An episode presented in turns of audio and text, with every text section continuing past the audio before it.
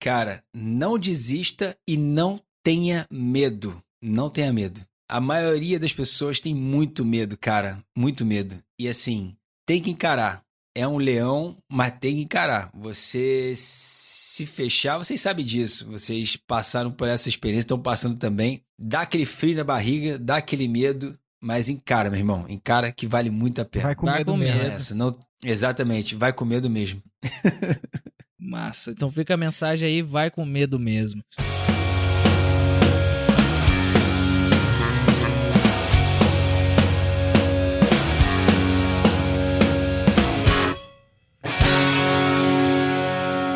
Fala, imigrantes! Sejam todos muito bem-vindos a esse encontro semanal que você já deve ter colocado Semanal no seu não, né? calendário. Porque na última vez aí foram a quinzenal, né? Que Às nosso vezes- diretor lá, inclusive diretor, se você está assistindo, porque está assistindo, né? Colabora, diretor! É, pelo amor de Deus, né? É, Ô, o encontro é editor. semanal. Week, weekly. É Sete É dias. Nossa semana, as pessoas já colocam isso na agenda, eles estão colocando despertador. Os caras nem dormem na virada de terça pra quarta, cara, esperando, Esperando esse podcast. Então, hoje, como de combinado, esperamos que esteja saindo na quarta-feira. Esperando. Então, espero que você tenha tido uma ótima semana até aqui.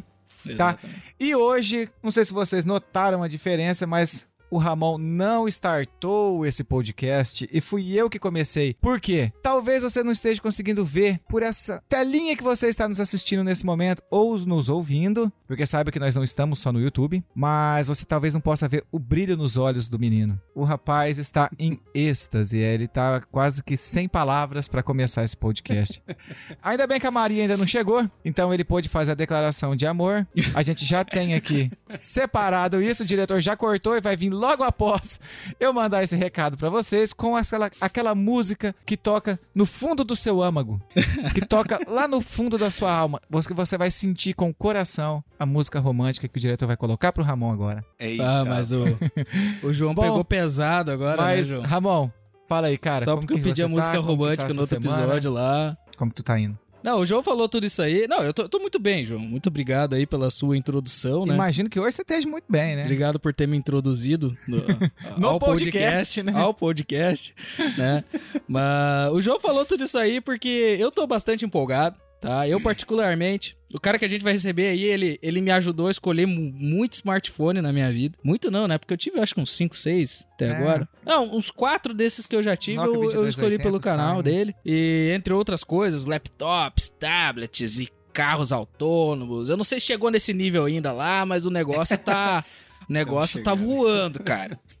E vamos lá, vou chamar o cara, né? Porque eh, cara antes que a Maria chegue, porque se a Maria escutar A que a gente tá, declaração... tá gravando o podcast com ele, ela vai me tocar de casa, vocês vão descobrir depois que ele vai contar no podcast. Então fica aí, escutando aí e o, assistindo a gente pelo YouTube. Antes de chamar o convidado, falando em YouTube, né, João? Não esqueça aí de ativar o sininho, aperta o botão lá de inscrever-se. Tem um negócio ali embaixo chamado Deixe seu comentário. Cara, escreve um acho, acho, acho lá do MSN. Coloca qualquer coisa aí pra dar engajamento. Vocês estão escutando pelo Spotify, dá um follow na gente, Compartilha. compartilha. Quem é que é a pessoa da família lá que tem que mandar? Pode mandar pra sogra, Manda pra principalmente se sogra. ela não for surda, porque sogra gosta de escutar coisa boa. É, cara, pode mandar, cara. Sogra é, é igual onça em extinção. Hum. Todo mundo defende, mas não, ninguém quer ter uma em casa. não mesmo. Essa tu não, Não, tô brincando. né? Minha sogra é gente boa, já morei com a minha sogra. Já fizemos muita piada já. O nosso convidado, ele é morador da Espanha, possui um canal no YouTube com quase 200 mil inscritos e topou gravar com a gente no primeiro podcast gravado através de vídeo chamada. Tá? A gente Primeiríssimo. tá fazendo uma vídeo chamada com ele, graças a Deus não estamos gravando da vídeo chamada, porque, como a gente falou, ele tem um canal no YouTube, ele já tá gravando lá, porque essa imagem aqui tá terrível com a gente ali, refletindo tudo. Meu Deus do céu. Então, recebam com muito carinho aí. Hoje nós vamos ter uma salva de palmas de dois aqui, O porque. homem tá até embolando ali. É, é, De tô três, até, de tô, três, de é, tô até nervoso. ó. Ah, o, o nosso convidado, acabei de receber no ponto aqui do nosso diretor, que o nosso convidado ele vai bater palmas também. Então recebam com muito carinho aí Rodrigo Moreira Vaz, CEO do canal de mesmo nome, Rodrigo Vaz, anteriormente chamado Authentic Tech. Seja muito bem-vindo, Rodrigo. Valeu, Rodrigo. Aê. Muito obrigado por ter aceito o convite, cara. É, é Rodrigo, a gente nunca Valeu, demorou cara. tanto para introduzir alguém aqui no podcast, cara. Olha, a introdução gostosa essa, hein? oh, começamos bem. Ei, tire as crianças da sala.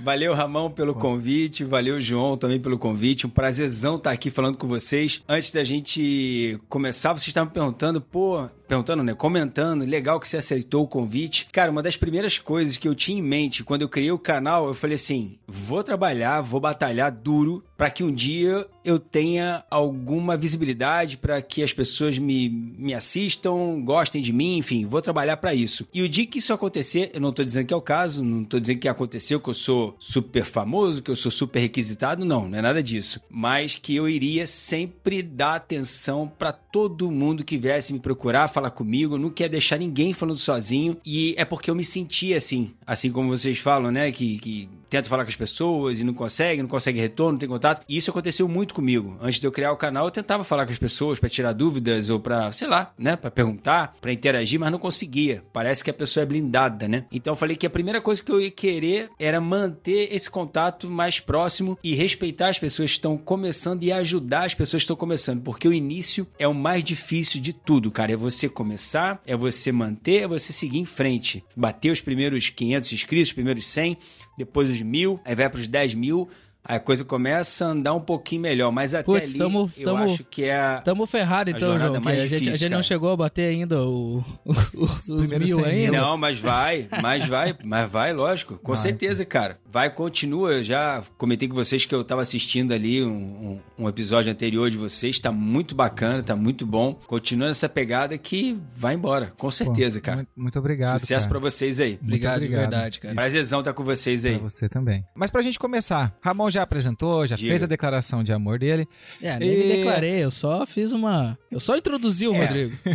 Bom, é. Mas a gente gostaríamos de saber de onde você é, do Brasil, e o que você fazia lá antes de vir pra cá. Pra cá certo. não, né? Porque você mora na Espanha. Só lembrando é. que eu que tô errando é, aqui, viu? Estão... Ramon já falou ali que era na Espanha. Vocês, vocês estão no Reino Unido, né? Exato. Inglaterra, né? Na Inglaterra, na terra da rainha. Cara, conheci já, estive, quer dizer, conheci. Estive aí faz uns dois anos no último lançamento presencial da OnePlus, que lançou o OnePlus 7, hum. que foi num, num, num, num galpão, um centro de convenções que tem aí, a, a margem, a beira do rio, né? Do... do... Ah, foi em Londres, em Thames. Foi em Londres, isso, no Thames, né? Uhum. Thames. Rio Thames, né? Isso. Aí, mas também fiquei dois dias só, fui de low cost, fiquei num, num hostel, só fui pro evento e depois voltei para cá. Não deu nem tempo de passear, de conhecer nada, não. Mas quero ir em breve, levando a família, com certeza. Londres eu achei, porra, pouco que eu vi, achei linda. Quando Mas vir, dá um pulo um aqui em Liverpool. Aqui. Vamos. Cara, Liverpool deve ser show também. Uhum. Deve Cara, é, é, é, bem, é bem menor do que Londres, assim. Na verdade, claro, Liverpool, claro. quando a gente chegou aqui, eu me lembro que a gente tinha um medo do centro da cidade que tu não tem é. noção, é. cara. E depois que a gente começou a fazer entrega ali no centro, ficou ficou tão simples porque a cidade é muito pequena, cara. É muito pequena a cidade. A região, Você... o condado é grande, né? Mas a cidade ela é, é pequena. Vocês dois trabalham com, com entrega, é isso? Sim. É, mas é, é entregas diferentes, né? É, eu, certo, eu trabalhava certo. com entrega de comida até um tempo atrás, daí eu eu passei a fazer entregas para DHL e o João agora. Tu, tá, tu faz um misto, né, João? Tu não é, trabalha só com entrega. Não, trabalho mais só com entrega. Agora eu vendo calcinha e sutiã também. Ah, então. Rede. O, inclusive Show. o João tá lançando Muito a própria vassoura. marca agora. Se quiserem ver fotos, tá lá no, no, no cara, Instagram. o importante é, é trabalhar, né, irmão? É tem que trabalhar. correr atrás, tem que fazer, Ele cara. Acreditou. Isso que importa. Não, cara, trabalhando vendendo coisas, ué. Normal, é. tem uma galera que faz, pô. É, pô. Eu, eu, no, eu no Brasil já fiz muito disso. Botava as coisas na mala e saia pra vender, pô. Ué. É, ué. Não, eu já fiz. A gente tem que fazer o corre que, que não vende calcinha sutiã, né? não, calcinha sutiã eu sei que é zoeira, mas botou coisa no carro pra vender e. Enfim. Sim, com certeza. Isso, isso rola, isso rola. rola não, mas é, é Entrega várias coisas diferentes. É. Não, no momento eu faço só Cara, entrega mesmo. Tá certo, tá certo. Eu. Vamos contar aqui, é, Isso, respondendo a pergunta aí de vocês, senão a gente. Eu que, eu que fico entrevistando vocês aqui. já tá com prática já.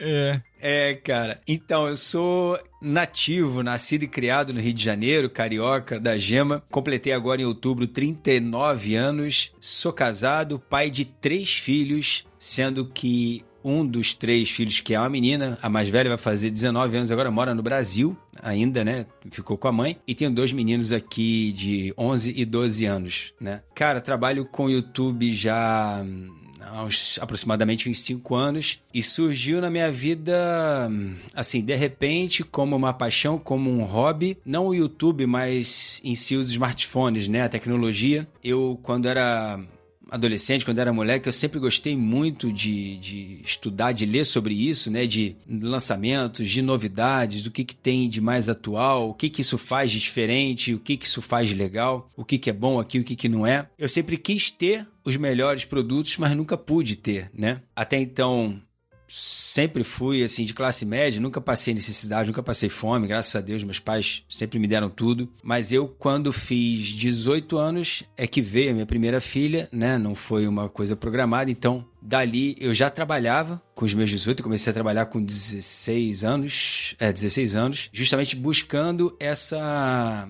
independência financeira minha, né, para não precisar depender de ninguém eu sempre achei isso muito ruim, nunca quis isso pra minha vida. Eu sempre quis correr atrás do com 16 anos você trabalhava com o quê? Cara, já trabalhei com tanta coisa. Com 16 anos, meu primeiro emprego foi numa barraca de churrasquinho, vendendo churrasco, espetinho.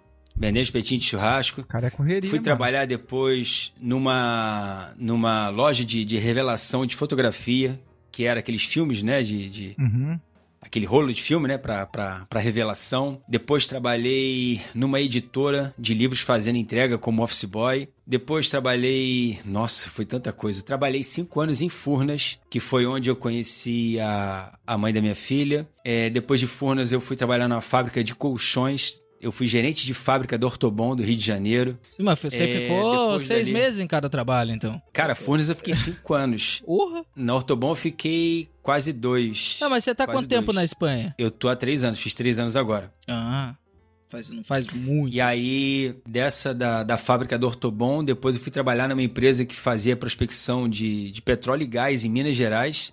Aí eu trabalhava por, por jornada, eu ficava 42 dias lá e 21 em casa. E foi muito maneiro também, fiquei quase dois anos nessa empresa. E aí depois que acabaram os projetos dessa empresa, voltei para casa e aí fui trabalhar com a minha esposa. Na época ela tinha uma empresa de, de transporte escolar e turismo, né? É, com, com van, micro-ônibus, junto com a mãe dela. Eu fui trabalhar com elas. E aí foi nesse, nesse período que começou o canal. Eu era, na época, a gente estava até falando aqui sobre Android ou, ou iPhone, eu era usuário de, de iPhone, na época eu tinha um iPhone 4S, se eu não me engano, no 3GS, não lembro agora ao certo. E eu trabalhava dirigindo dia já tinha Já tinha deixado um palho num, num smartphone ali, né? Sabe que não, naquela época era baratinho, pô. É, não, e comprava usado, quebrado, com tela trincada, que era mais barato, entendeu? É sempre assim. Aí... Eu conheço uma galera é. que pra, pra ter o iPhone é. compra do jeito que dá, cara. Sim. Mas não, não vamos aprofundar muito trabalhava... nessa história aí do, do, dos smartphones, viu?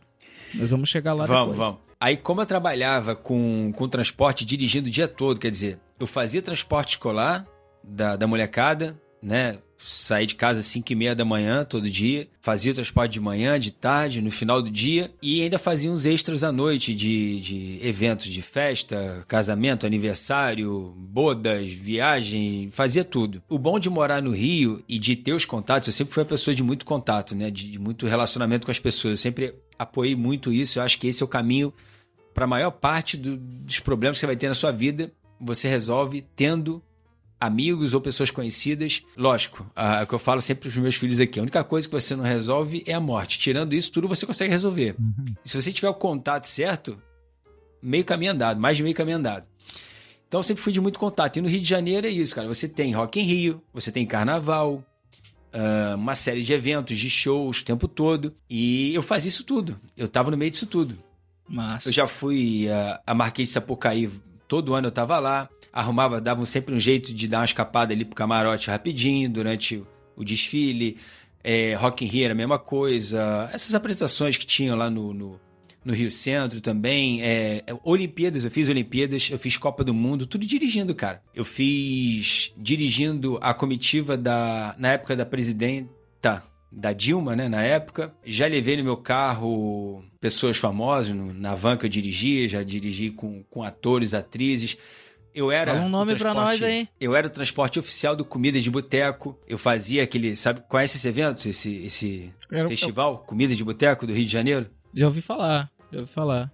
Começou, começou em Minas Gerais. São os bares fazem montam cardápios e as pessoas ficam rodando aqueles bares participantes e avaliando os pratos. E tem uma votação, tem um show no final. É um, é um evento bem conhecido no, no Rio. E começou em Minas. E aí, através de contatos e tudo, consegui pegar esse, esse contrato para fazer o transporte todo ano. A gente levava o pessoal da Globo, eu ia pro Projac, quase sempre voltava. Já levei muita gente, já conheci muita gente. Até hum. no próprio transporte escolar mesmo. Nós queremos saber nomes. De... Nós queremos saber nomes. ah, cara, tem muito. Ó, vou falar, vou falar nome, eu vou falar. falar. Mas no lugar onde a gente fazia transporte escolar, tinha. Era uma área nobre ali do Rio, então os próprios pais de alunos que a gente levava, tinham alguns que eram famosos, que eram né, conhecidos. O que está mais fresco aí na cabeça de, de todo mundo foi o, o ministro da Saúde, o Pazuello. O Pazuello era meu cliente. Eu levava a filha dele pra escola. Aí tem, cara, tem uma galera, ó, Samara Filippo, Joana Machado, não é a é aquela mulher que fez a Fazenda. Nossa, isso era do escolar, mas tinha uma galera, tinha uma galera. E esses eventos era sempre assim, você não conversava muito, mas as pessoas entravam e saíam do, da tua van, era assim, era uma coisa mais mais profissional, né? Mas fiz alguns trabalhos pro, pro Projac, desse do comida de boteco, tinha que pegar o pessoal lá, levar para os bares, depois levar de volta. Fiz muito isso, cara, muito. E aí, enfim. É, ah, mas, é, mas você falou, você, agora, agora me veio uma, uma curiosidade. Você falou que tinha que levar de volta os caras. Você já pegou algum famoso assim que tava mal, mas mal? Ou sei cara, lá, não... fez algum fiasco? Chumbado. Não, não. Que eu me lembre, não. Eu acho assim, o, o cara mais famoso que eu, assim, que foi o, o top para mim foi o, aquele atleta americano Michael Johnson. Nas Olimpíadas ele, ele foi comigo. E foi ele e mais um cara só. Aí ali a gente tentou até começar uma conversa, mas o meu inglês é menos um. Assim, eu me comunico, eu, eu consigo. É, eu consigo conversar, assim, mas sem aquela conjugação verbal, né? Cheio de sotaque, essa, esse sotaque carioca aqui que a gente não perde nunca, né, na vida. Mas o cara foi comigo, Michael Johnson. Levei ele lá pra, pra arena olímpica, enfim. E aquela coisa, um monte de fotógrafo e tal no, no carro. Chegando quando se chega, né? O pessoal tudo fotografando. Tá, mas isso aí é, é de, de paletó e tal, motorista, tipo Alfred, assim? Dependendo... Assim? Não, o máximo era uma camisa polo. Nunca usei terno, não. Nas Olimpíadas tinha um uniforme lá que eu fui trabalhar pela pela General Electric, né? Pela GE. Então tinha o uniforme deles, uma camisa polo branca tal. Era isso que tinha que estar tá todo dia. E uma calça social. Mas no geral não, não botava roupa social, terno e gravata, não. Tinha vez ou outra que eu colocava, mas assim, era muito difícil quando o cliente pedia, mas era muito difícil. E esse foi seu mas, último assim, trampo lá, cara? Pessoa... Foi, até eu começar o canal, até a gente vir embora, foi esse o trabalho. Mas daí você, co você começou o canal fazendo esse uhum. trabalho ainda de dirigir como motorista. Isso. Quem, quem entrar lá no canal, os vídeos estão lá ainda. Não apaguei, não apago, nunca apaguei uhum. vídeo nenhum do canal, tá tudo lá. Na época eu usava o iPhone e eu vivia com ele espetado ali, conectado no, no carregador do, da van. Né? É, Porque é. bateria é uma coisa que eles esquecem de colocar é dentro do, do assim. iPhone, né? Aí. Aí eu andava com ele espetado o tempo todo. E aquilo me dava raiva, cara, porque saía da van, ficava alguns minutos fora, já sabe, ficava sem bateria, não conseguia conectar. Isso vem é, desde é, o 3. Não conseguia falar com as pessoas. É, então, exato. O meu acho que era esse, era o 3. E aí eu comecei a pesquisar na internet. Falei, cara, deve existir alguma solução, algum smartphone que, que eu consiga ter bateria sem precisar carregar o dia inteiro. E aí foi que eu encontrei o primeiro smartphone chinês e comecei a pesquisar sobre ele para poder comprar, enfim. No Brasil não vendia, eu teria que importar, eu nunca tinha importado nada Nunca tinha importado nada, não sabia nem o que era importar. E aí, mas não era um aparelho tão caro. Assim, na época custava acho que 300 e poucos reais, mas isso é 5 anos atrás, né? Uhum. E eu falei, ah, cara, vou arriscar. Mas se acontecer, não chegar, vou perder esse dinheiro, mas se der certo, né? Quem sabe? E aí recebi. Quando chegou o aparelho, eu gostei dele. A bateria durava muito, ele tinha bateria grandona, coisa que eu achava que não existia. E Pesava 2 quilos. o problema. É, quase isso. quase isso. Ele era um tijolão, Porque assim. na época... Mas eu não tava assim. preocupado Tipo, hoje com... já é difícil é. os caras fazer o, o smartphone mais Mas fino. Mas é que tá uma parada, né, mano? Só cortando o assunto dele. Cada vez o smartphone vem mais fino. Só que os power bank para carregar eles, cada vez vem mais grande, né? É. Mais grosso, é. E eu não tinha muito esse negócio de, ah, tem que ter design. Eu queria uma coisa funcional para mim, que me, não me deixasse na mão é, durante o dia, porque, cara, eu trabalhava com isso, era celular o dia inteiro, era contato, ligação, fechar, não sei o que, cliente. Era isso o dia todo. Transporte escolar era rota com falar com, com o monitor, falar com a escola, falar com os pais, não sei o quê. Eu precisava do telefone o dia todo, não, uhum. não podia ficar sem telefone. Que ano que era isso? 2016. Cara, isso foi em 2016, ah, então já, já usava o Google Maps. 17. Então tu já usava o Google Maps. É, no Rio usava o Waze, porque mostrava pra gente as blitz. Né, Aonde né? tinha as balas trocadas, perdidas, daí ele te avisava no Waze e tu não ia pra lá. Onde tinha blitz, tu tinha que fugir, passar pelo, pela rua de trás. Tinha um lance desse, cara. Caramba. Porque primeiro tu não podia. A polícia brasileira atrasar. agora tá sabendo que ele andava com alguma coisa errada aí no carro, que ele tinha que fugir da blitz. não, tu não podia, não podia Exclusivo. atrasar. Tá cheio de criança no carro, com horário. É, não, sim. não. Ah, sim. Não, às vezes acontecia. Do do IPVAzinho atrasado, às vezes acontecia. Mas e não podia ficar sem o carro. Assim, uma blitz dessa te para, ou você entra no jogo dos caras de, de dar dinheiro para te liberar, ou você entrega o carro. E aí você fica sem trabalhar, você perde cliente. Cara, é um transtorno absurdo. É uma bola de neve, né? tudo, né? Mas enfim. Cara? Mas, imagina, e, cheio de criança. Mas, cara, mas você falou que trabalhou nisso a, a, até vir pra Espanha. E, e por qual motivo tu, é. tu, tu, tu veio pra Espanha, cara? O que que te fez? Então, aí é, o início, vou começar do, do início do canal, né? Aí eu, quando eu cheguei, recebi esse aparelho, comecei a utilizar ele, gostei dele, e falei, cara, vou começar a publicar alguns vídeos aqui falando sobre ele, né? Porque eu não, assim, quando eu tava fazendo a busca, eu não tinha encontrado nada falando dele, assim, na internet. Não tinha conteúdo dele na internet que, sabe, que eu pudesse tirar minhas dúvidas. E aí eu comecei a gravar uns vídeos. E eu gravava eu pegava um, um pano daqueles de, de, de, saco, sabe? Aquele pano de, de chão, uhum. sabe? Aquele branquinho que vende em sinal Sim, de trânsito. Sim, é a... guardanapo, mano. Que chama de, de... Ah, pano de prato. Pano de prato, guardanapo, eu não sei como pano é que chama Pano de prato que é aquele de saco, né? Que é para você limpar Isso, chão. que é um... Enfim. Aqui tem para vender, cara. A gente usa ali em casa.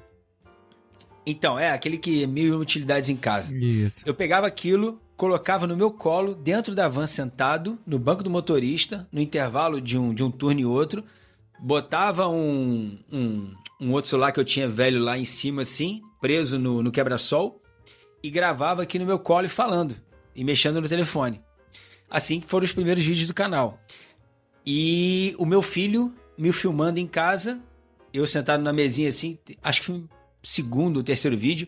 Eu tô de, de, de pijama, assim, de ser uma canção, e meu filho aqui me filmando, tremendo todo assim, e eu mostrando o produto, que era o esse smartphone, que era um Ulefone. Cara, e dali começou aí, as pessoas começaram a pedir nos comentários, pô, faz mais, a gente quer, queria mais informação desse produto. Aí eu comecei a fazer uns testes com ele, teste de performance, teste de uso de uma semana depois, de um mês depois. E aí foi, cara, comecei a fazer. Pô, e correria, né, mano? Porque tu ralando, trabalhando, demais, gravava demais. dentro da van. Não, e minha a minha esposa, Exposição, na época, ela, eu, eu falo com ela que ela ela até reconhece isso que assim, ela brigava pra cacete. Porra, pra que tu tá fazendo isso? Isso não vai dar em nada. Vai perder seu tempo, que merda, não sei o quê. Hoje a gente brinca com isso, ela reconhece, né, que... que Como é que é o nome que, da sua esposa? Deu certo, né? Janete, Janete. E aí a gente brinca com isso aqui hoje, mas graças a Deus deu certo. Aí o canal começou a crescer um pouco, comecei a conhecer algumas pessoas e é o que eu falo assim, você ter contatos e fazer contatos é sempre o mais importante. É, logo assim, no início do canal, eu conheci o Vander. É um cara gente boa pra cacete, do canal Tops da China. O canal dele tá com, acho que batendo agora 50 mil inscritos. Mas desde que eu conheço boa. era isso. Nunca passou disso. Mas assim, ele é um cara que ele faz, ele gera conteúdo de vez em quando, quando ele quer, quando ele tá com tempo. Ele tem o trabalho formal dele, né? E, mas é um cara que entende pra cacete e é um cara que ajuda também. E eu falo com ele até hoje, o cara é meu, virou meu amigo. E aí ele que me incentivou na época, pô, cria um canal, não sei o quê, joga isso no YouTube e tal. E é isso que eu tô falando, assim, um cara que tinha canal, que você achava que não conseguiria nunca contato e tal. Foi o cara que, que abriu as portas ali para mim, que me recebeu, trocou uma ideia comigo. Aí nesse aparelho eu tive uns problemas com ele de, de tela, a tela deu problema, aí não tinha tela, eu tive que importar uma tela. Eu ia falar, né? Se dá problema, vai arrumar onde? Então, aí na hora de trocar a tela, eu quis mandar para ele que ele era de São Paulo. Aí falou: pô, cara, tu não é bobo. Pega você e troca. Cara, fui eu trocar a tela do smartphone, assistir tutorial, não sei o quê. Quando eu fui soltar a bateria, pra, né, que tinha que soltar a bateria, desmontar o aparelho todo, eu fui meter a pontinha da chave para soltar a bateria, hum. aí acabei furando a bateria, né? Nossa. Quase que eu explodo a bateria toda ali. Aí consegui trocar a tela e tive que importar uma outra bateria para poder colocar no aparelho. é foda quando o cara quer Aí mexer, né? Chegou... Porque eu também tenho dessas. O João é metido também. Cara, o cara quer arrumar os troca troços de sistema, e, e o cara Troca de sistema de aparelho. Tô nem azul. Cara, eu já troquei pensa muito troço que eu já eu tô com ânsia já de fazer, trocar sistema. Eu tô com o Xiaomi Civi aqui para trocar, mas qual? Ele veio, ele veio, ele veio com o quê? Com, com Android? Versão chinesa. Ah, Não, okay. versão chinesa. Tem okay. que botar ROM global. Aí troquei a bateria, depois que eu troquei a bateria, vendi. Mas aí, nessa que eu vendi, eu já tava utilizando os smartphones chineses, que era bem mais barato e eu vi que o negócio funcionava, chegava, pagava pouco ali de taxa, de alfândega, e comecei a fazer e automaticamente alimentar o canal também. Aí importei outros telefones, o Midis, na época tinha o Zuki Z2, que era um pequenininho, processador o Snapdragon 820, 821, se eu não me engano. Era rápido pra cacete, o aparelho era bom. Aí, enfim, comecei a fazer vídeos e começou a crescer o canal. Acho que, eu acho Agora... que o primeiro, o primeiro smartphone que eu, que, eu, que eu vi chinês foi o da TCL. TCL é chinês, não é? É, hoje tem representação no Brasil, né? É, então eu me lembro de ter visto ele no, nas lojas e teve gente que falou, não, porque é top, não sei o quê. Eu confesso que eu fui lá olhar o TCL e pelo preço e tal, eu acabei comprando na época um LG. Poxa, cara, agora eu não lembro. LG. Eu nem lembro mais da sigla. É. G6, não, G5, G4, G, sei lá. É, pode ser um G desses aí atrás, é. É, então. É, na época eu tive também Samsung, eu tive é, Moto G1, eu tive Moto G1, aí tive o Galaxy S3, mas quando já tinham lançado o S5, S6, enfim, que aí era mais barato, conseguia pegar. Cara, aí o canal começou a andar, uma coisa que a gente sempre, a gente que falo eu e, e Vander, né, que a gente se falava muito, o nosso sonho sempre era ter contato das empresas para poder receber produtos, né? Quando você, isso é outra outra lenda que tem que a gente precisa falar também. Quando você vai criar um canal de tecnologia, você acha que vem tudo de graça para você? Você acha que as empresas vão te dar tudo, que você vai ganhar tudo e que você tá rico, feliz da vida? Vai ter inbox todo Cara, dia de recebidos. Recebidos é, pagos. Na, na época, tinha uma empresa que fazia isso com muita gente, que era a Gearbest. A Gearbest faliu agora há pouco tempo. Não sabia? Ela fechou. É, fechou, fechou. Eu já comprei na Gearbest. Tiveram alguns cara. aí que fizeram vídeo. Eu comprei muito. Tiveram alguns que fizeram vídeo aí falando da falência dela. Ela fechou as portas e deixou até uns clientes na mão ali que tinham comprado. O site saiu do ar e tchau, acabou. Aí na época a gente recebeu um contato da Gearbest, aí foi o primeiro, primeiro contato com a empresa e primeiro produto que a gente ganhou realmente de graça, assim. Eu não lembro qual era o smartphone agora, mas eles mandaram um smartphone que era para eu, Vander e mais um outro cara gravar, nós três. A gente tinha que dar um jeito de um mandar pro outro, mas veio de graça, a gente até depois dividiu, não sei o que, vendeu, não lembro bem o que a gente fez. E esse outro aí era o Rogaciano, que é o canal A7X Imports, mas também que faz, faz poucos vídeos. Quem que é? O Vander é... e o Rogaciano? Rogaciano. Rogaciano é baiano também, gente boa, eu falo com ele também. Só podia. Nome difícil. Não, nome difícil é o teu. Inclusive, eu ia te fazer essa pergunta. Quem foi que teve essa brilhante ideia de Ramão Vorley? De onde veio isso? Cara, meu, meu bisavô se chama Ramão e meu pai se chama Ramão, cara. Os dois se chamam Ramão. e ainda tu é Júnior, por isso, né? É, daí eu sou Júnior porque eu sou filho do meu pai. Mas em casa né? se chama meu... de Juninho? O... É Juninho. Sim, sim, me chama de Júnior, Juninho. o, meu, o meu avô e meu pai se chamavam Santos. Aí meu pai cortou ali essa, Aí botou Rodrigo, pronto. Mas o meu avô era Santos e meu pai era Santos. Primeiro nome, primeiro nome, Santos. Mas, mas tu, tu me diz uma coisa, tu, tu, disse que tá há três anos na Espanha. E, e, tu saiu do Brasil de mala e cuia com a tua esposa. Ah, é, tu ia chegar lá, né? Tu tava falando do canal. Por, por é, o motivo que tu, que tu veio pra Espanha. Nessa época que a gente recebeu esse contato da Gearbest, a Gearbest era a empresa que, que mais dava produtos pro, pros, pros influenciadores, pros criadores de conteúdo. E quebrou e era que mais e era que mais pagava comissões também pelas vendas, né? Que é uma coisa que eu já vou chegar também nesse ponto. Então, assim, naquela época eu tinha 15 mil, 18 mil inscritos. Quando eu vim da, do Brasil para cá, eu tinha 18 mil inscritos. Naquela época, eu ganhava muito mais dinheiro com afiliados do que eu ganho hoje. E hoje eu trabalho muito mais com afiliados do que trabalhava naquela época. Então, para vocês terem uma ideia de como é que eles pagavam bem as comissões, né? Vai ver até por isso que quebraram, porque pagavam muito bem. Uhum. E davam muito produto. Então, naquela época, meu pai tinha falecido em 2000 e... em 2004. Foi. Meu pai faleceu em 2004. Aí, em 2008, eu tirei minha cidadania, porque meu pai nasceu aqui, na Galícia. Foi pro Brasil com meu avô quando ele tinha 8 anos de idade, em 1953, e morreu lá sem ter voltado à Espanha, nunca. Mas eu sabia que eu tinha direito a essa, essa nacionalidade, e depois que ele faleceu, eu corri atrás para tirar, mesmo sem nenhum tipo de pretensão de nada. Eu não sabia o que eu ia fazer, mas sabia. Bom, pelo menos, né? Numa correria, num, num numa necessidade, eu sei lá, numa emergência, alguma coisa, eu tenho lá, posso ir para lá. É, é o que eu digo para os meus familiares também. da cidadania italiana, que é melhor você ter e não, e não precisar, não querer vir, ou enfim, não querer fazer nada com ela, do que tu precisar Sim. e tu não ter, cara. Porque Exatamente. se tu se dá uma zebra, é alguma coisa, tu precisa correr para algum lado, tu tem opção. Entendeu? O meu pensamento era esse. Se tu tiver o dinheiro para passagem para chegar aqui, cara, o resto tu se vira. Exato. Só tem que ter como Exatamente. vir. Exatamente.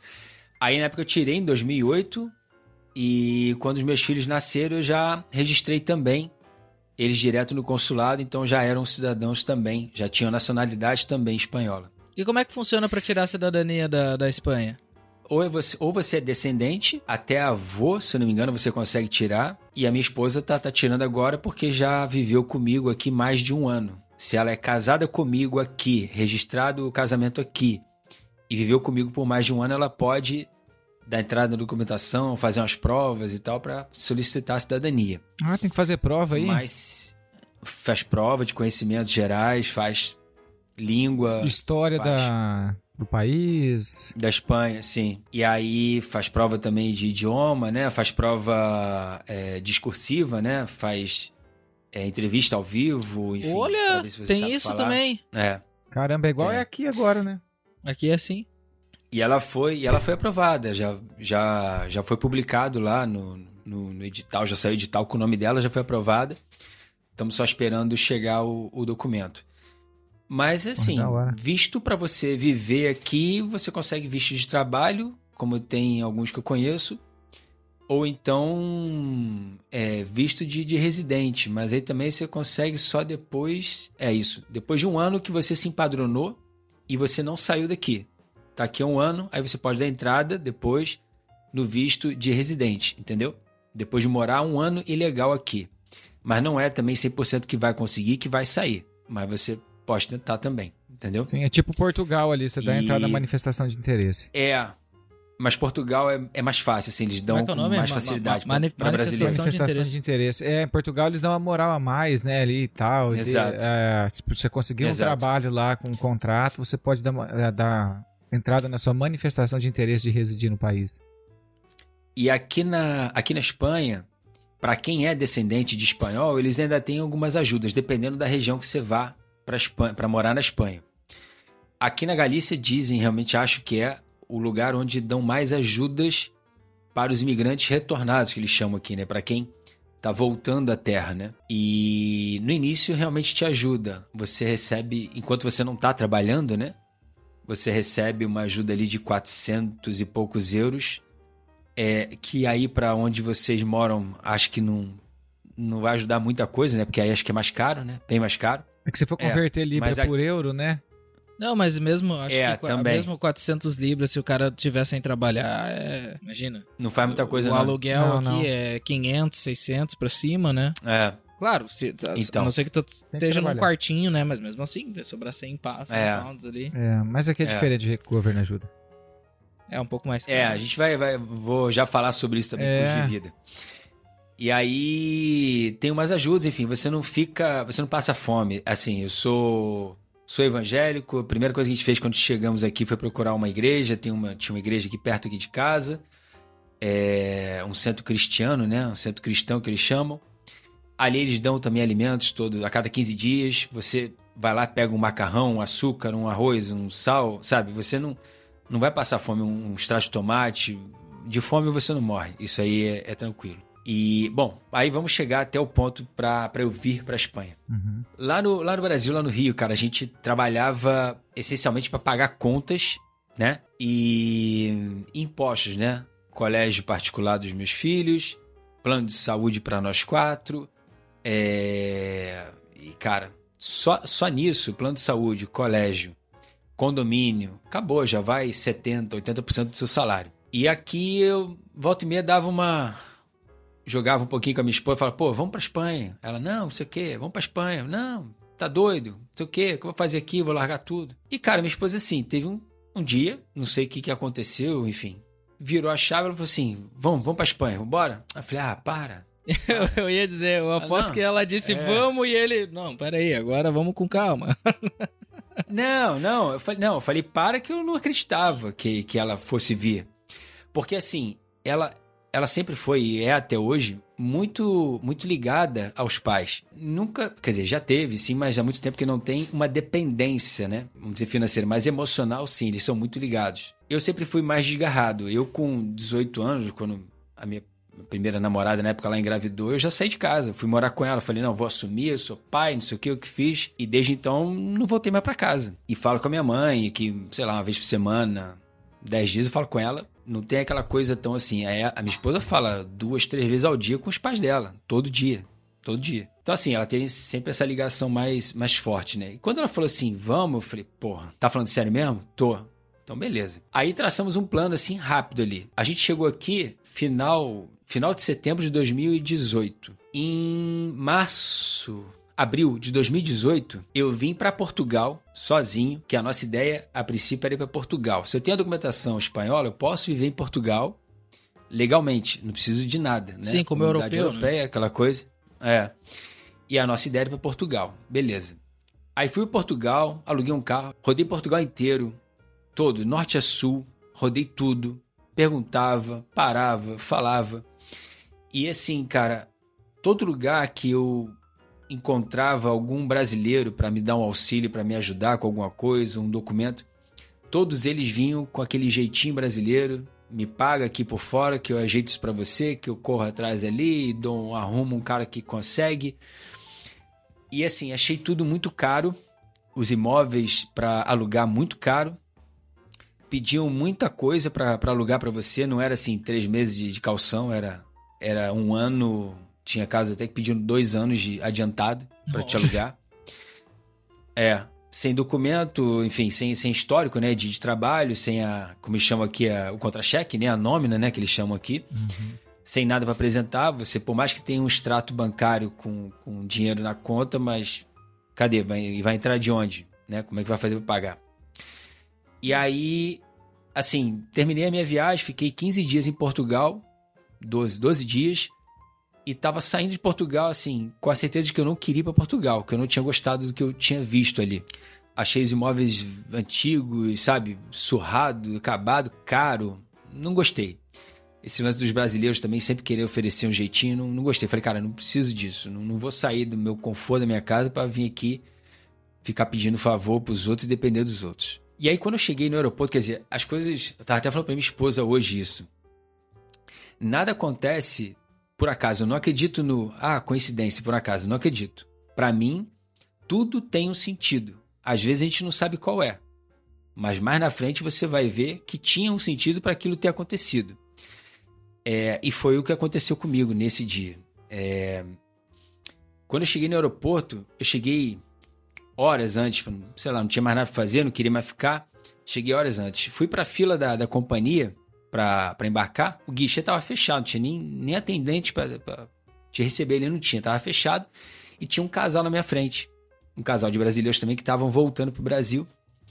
Já tinham, sei lá, uns 60 anos, 50 e poucos anos, e eram de São Paulo. Uma pergunta qual é o nome deles, não faço ideia.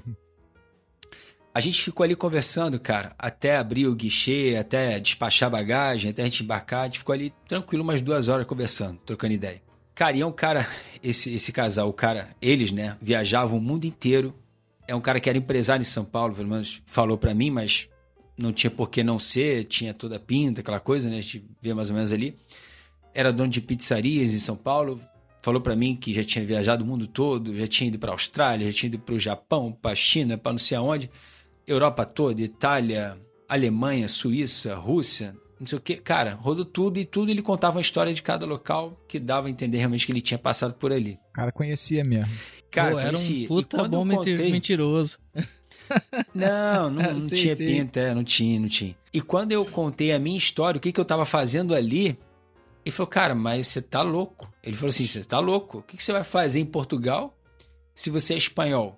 Na Espanha você vai ter muito mais benefícios, o governo vai te dar muito mais auxílio você vai ter um custo de vida mais baixo e uma qualidade de vida melhor do que em Portugal.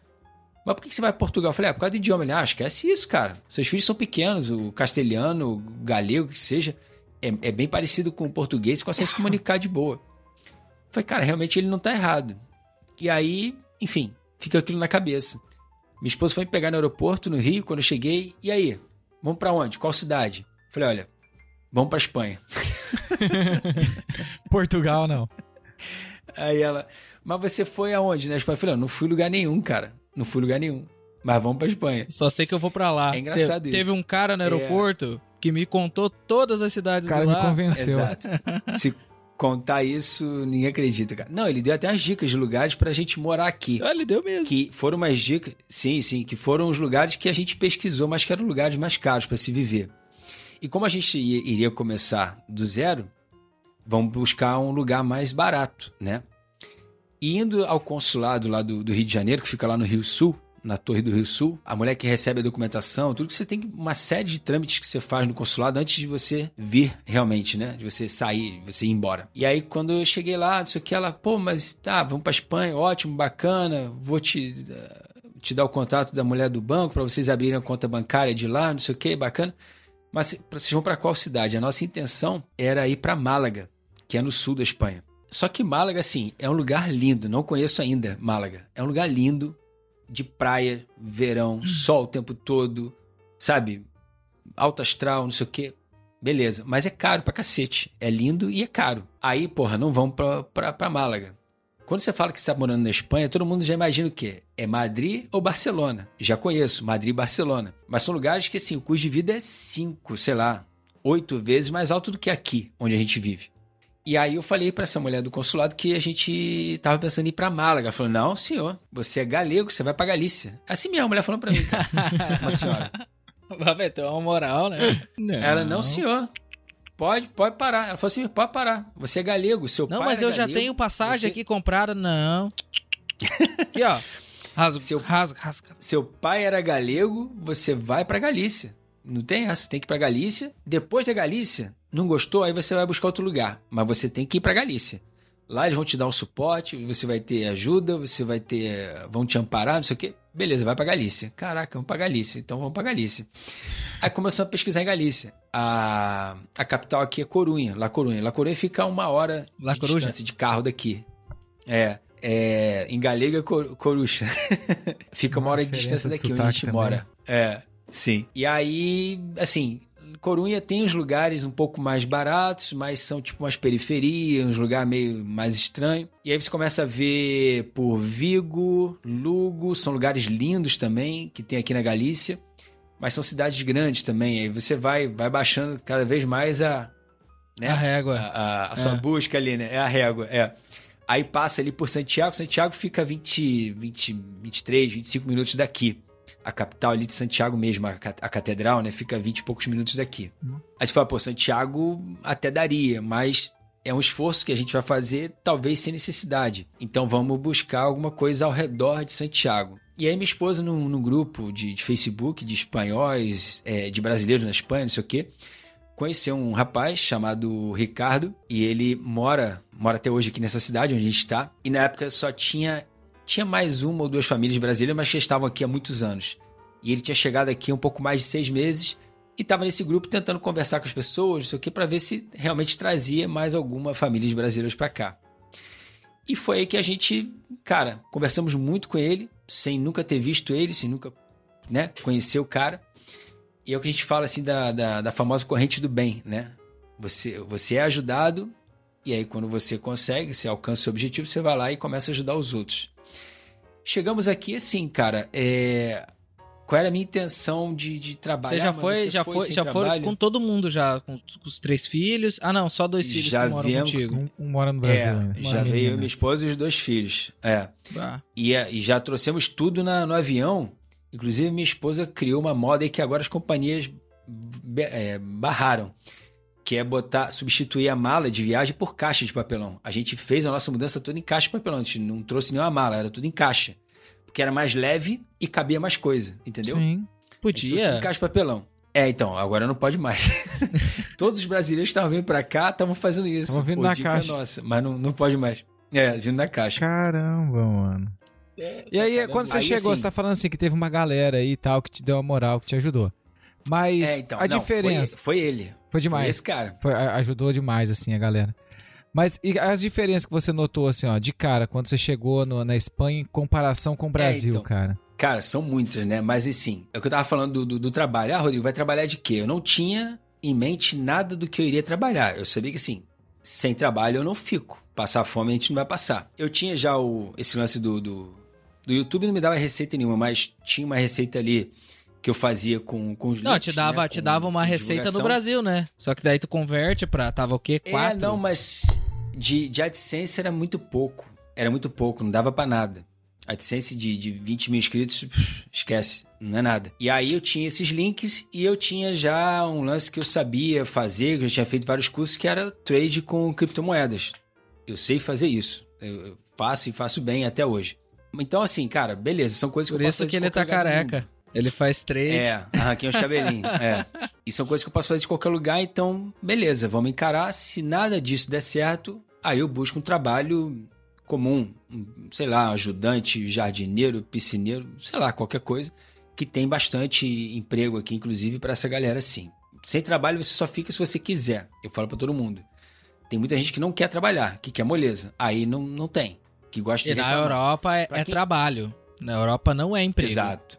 É trabalho. Na Europa você não Exatamente. consegue emprego. O cara É que trabalho. quer trabalhar, que tá disposto, que tá na, na disposição pra relação, tem trabalho, pode ficar tranquilo, entendeu? Saiu de casa sem Eu vim nessa, eu vim nessa pegada. Como Exatamente. é que é aquela da vaca pegada. lá, que é pra quem acha Pra quem tá pensando que boi sentado é vaca, pra que boi sentado é vaca? né? o bicho pega aqui fora, filho. É. Mas então, cara, continua aí, continua, Rodrigo.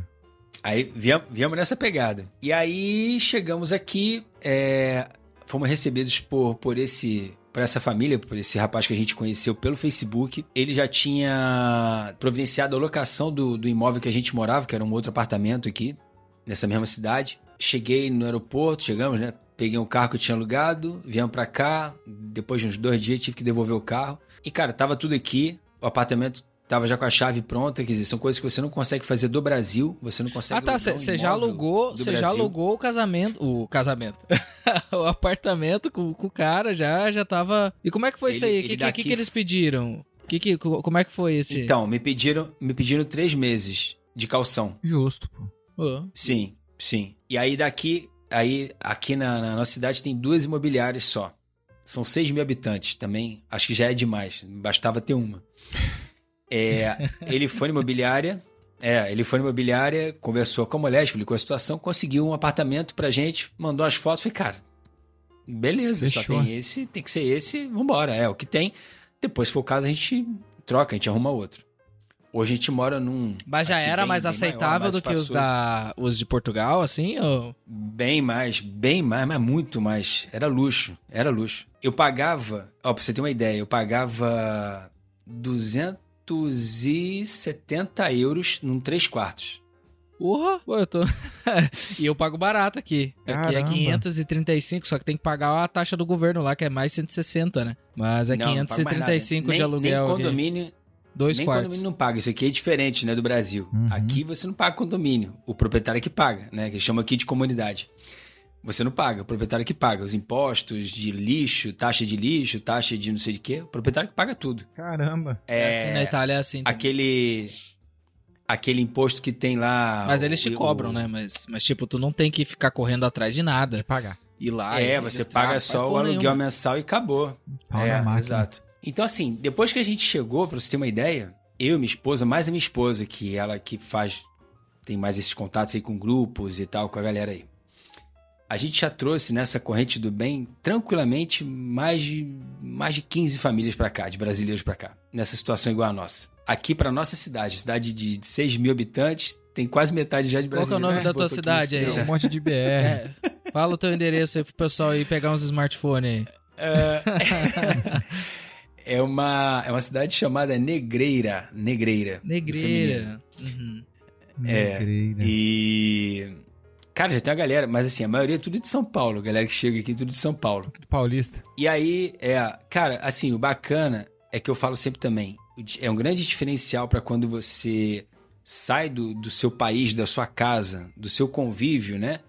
É, da sua rotina, dos seus amigos, da sua família. Quando você vai para um lugar desse, acho que uma das piores coisas que faz muita gente desistir é a solidão. É, né? O cara ficar sozinho, a cabeça começa a virar. Você chega num lugar desse aqui que é. Minha esposa até que brinca com isso, que são nove meses de chuva e três de, de nublado, entendeu? Que aqui chove pra cacete, é frio. Pô, Agora tá mas tu- fazendo tu, tem certeza que tu tá na Espanha, graus. cara? É parece... Eu Ah, acho que ele, eu acho que ele tá aqui também. do lado, aqui, Warrington. Não é Warrington onde tu Cara, mora? não é. Aqui parece ser bem parecido é- aqui com É Liverpool. frio cara. mesmo. Não, Galícia é frio, Galícia é frio.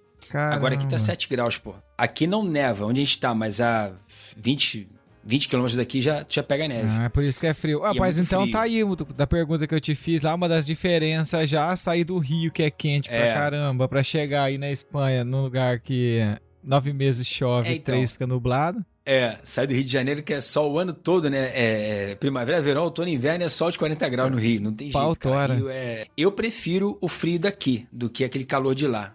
E eu falo, explico sempre assim. O frio, você se agasalha, né? Você se protege, beleza. E dentro de casa calor, tem. você arranca. Tem. É, aquecimento, que a né? luz agora tá, tá cara pra cacete também, tá... A gente tá controlando aqui aquecimento. Aí usa aquecedor ou é Tá que nem Portugal caro. que tem a, a, a opção de usar Você tem as salamandra? Não, você tem as opções aqui. Você tem a gás, você tem elétrica, você tem aquela de parafina. É... É tudo aquecedor, então. Acho que é só isso. Não, sim, sim. Você pode acender uma fogueira. Tem- É que Não. Portugal tem uma salamandra. É. Uma parada tipo um fogão a lenha, tu joga a lenha lá dentro. É o pellet que joga aquela lenha o pellet. industrializada. É, lá tu é. pode colocar qualquer lenha. Aqui Depois que ele pegou fogo, pau na máquina Aqui e tem, ele é tudo tem. de ferro e o bicho esquenta pra cacete. Quando a gente ficou em Portugal, lá a gente Aqui usava. Aqui ele. tem. Só que pra colocar isso é caro pra cacete. Aqui, por exemplo, o nosso é tudo, tudo elétrico, essas estufas Uhum. elétricas, né? No apartamento antigo que a gente morava, era aqueles acumuladores, que aí você deixa ele ligado, ele vai acumulando ele energia, o calor, e aí depois durante o dia vai liberando, vai soltando. Não sei se aí Hum. tem desse. Poxa. Não, aqui acumuladores. é, é- São os. As, como é que se chama aquilo ali? Os radiadores. Passa água dentro, Radiador, esquenta. E é a gás, Sim. né? É a Aquecedor a gás. gás. É. Mas É, então, então, tem as opções a gás aqui. mas chegando aí, tu. Tipo assim, além desses, desse pessoal dos brasileiros, tu chegou a ter contato com alguém, alguém daí? Por que, que a gente tá perguntando? Tem, tipo, tu é, o tem, primeiro, tu é o primeiro cara que a gente conversa aqui que vem. que veio da. que tá na Espanha, tá? E a gente Certo. gosta de, de, de entender como é que é o. a- como é que são os espanhóis, cara. Porque tu já, já comentou que Vamos lá em lá, Portugal vamos tu não teve uma experiência tão boa, não chegou a dizer que com os portugueses, né? Lá foi os, foram os próprios É, então. brasileiros que te deram uma experiência. É. Eu já, assim, vamos lá. Portugal, eu tô aqui de carro a duas horas do Porto. Então, o Porto é meio que o nosso fim de semana aqui. Já fomos a Porto um milhão de vezes. Ah, é perto e rápido. É, e fácil. Só que assim, Porto já tá tomado de brasileiros. Os brasileiros tomaram conta, não tem mais português ali. É tudo brasileiro. É tudo brasileiro. É, já fomos a Lisboa, já fui a Aveiro. O Brasil já vai tomar fui- conta de tudo, mano. Cara, tem muito brasileiro em Portugal. Já fui lá no sul de Portugal, aquele outro lá de, de Praz também, que lugar lindo, cara. O que de Algarve? Falésias.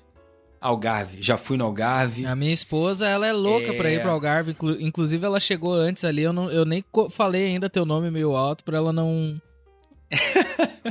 Olha lá, Não, já entra Pede aqui. pra ela depois conversar com a gente que ela vai, vai, vai, vai desarmar esse escudo aí. É, então, assim, já viajamos bastante ali para Portugal e todo lugar que você vai é muito brasileiro. O espanhol, aqui falando, respondendo a pergunta do, do João, o que, que a gente vê de diferente quando você chega aqui do Brasil. Cara, tudo, né? Pô, não, é, o choque de realidade é, é grande. Próxima né? pergunta. Tudo. Next. Cara, é, a sensação de segurança é absurdamente outra, diferente, assim, muito melhor. O clima, né? Enfim, o frio aqui é frio, frio, frio. Lá é calor, calor, calor. Isso é também indiscutível. O fato de você aqui, é, as pessoas perguntam também, ah, mas como é que faz com escola? Você chegou aqui, legal, ilegal, extraditado, refugiado, bicado de onde você está, não importa. A criança tem que estar na escola. Com documento ou sem, não importa. Ela vai para a escola. E é de graça. Você chega na escola com a criança, toma, vai para a escola. Eles dão jeito, arrumam material, te dão até ajuda para tu comprar material se você não tem condições, não sei o quê. Essa coisa toda. A criança não fica fora da escola. Até se tiver uma criança andando na rua no horário escolar, a polícia para e se não tiver uma justificativa, é multa. Entendeu? É multa. E a criança vai pra escola. É, aqui também. O, o policial pega a criança e leva pra dentro da escola. Aqui também, só que se você estiver roubando bicicleta, fora tá da escola. tranquilo. É, aqui, né, aqui as crianças, elas, elas só não são paradas se estiverem roubando alguém que tá entregando de bike, né? É, se elas não estiver Daí roubando não bike, tem tá tranquilo. problema, não. Se estiver roubando bike, olha o que você tá fazendo. Tô roubando bicicleta, ah, beleza, segue a vida. Olha o que Ah, tá andando fazendo. nessa moto aqui sem capacete, com, com capuz, com cara de quem roubou a moto. Não, não tem problema. Não, você segue. E você, menino? Ah, não, eu tô. Pera aí, eu tô fumando maconha aqui. Não, também não pode. É, isso é uma Aqui coisa é que a gente diferente. percebeu também, assim. Agora, A- agora nós a- vamos. a Todos os likes que nós ganhamos do a- vídeo do Thiago, nós vamos perder agora. Não, mas essa. É zoeira, tá, pessoal? aqui, em especial a, a maconha aqui, é bem, bem aberto. Bem, assim, bem escrachado. Cara, eu vou aqui- te dizer, aqui vou te dizer assim, a minha opinião, opinião bem pessoal, assim, cara. Eu, a maconha pra mim nem tanto, só que o, o que me apavora, assim, a quantidade é como as crianças fumam, cara. É. Aqui. Sim, aqui e na. Itália era a mesma coisa, criança fumar, cigarro, cigarro. É a Europa toda, mano. Portugal, Cara, fiquei em Portugal um é ano, é a criança, assim, mesma tu coisa. olha, a- a- a- tu vê que a criança tem 12 anos, cara. 12 anos É, e tá fumando cigarro na muito aqui, rua, a polícia só- passa, ah, É, cigarro ninguém vai fazer nada, assim. E a, a, a droga, né, a maconha, bom, falam aqui, eu não sei qual é a legislação exata pra isso, mas dizem que você ter pra consumir pode ter de, boa, assim, sem problema nenhum, não precisa se preocupar com polícia, com nada.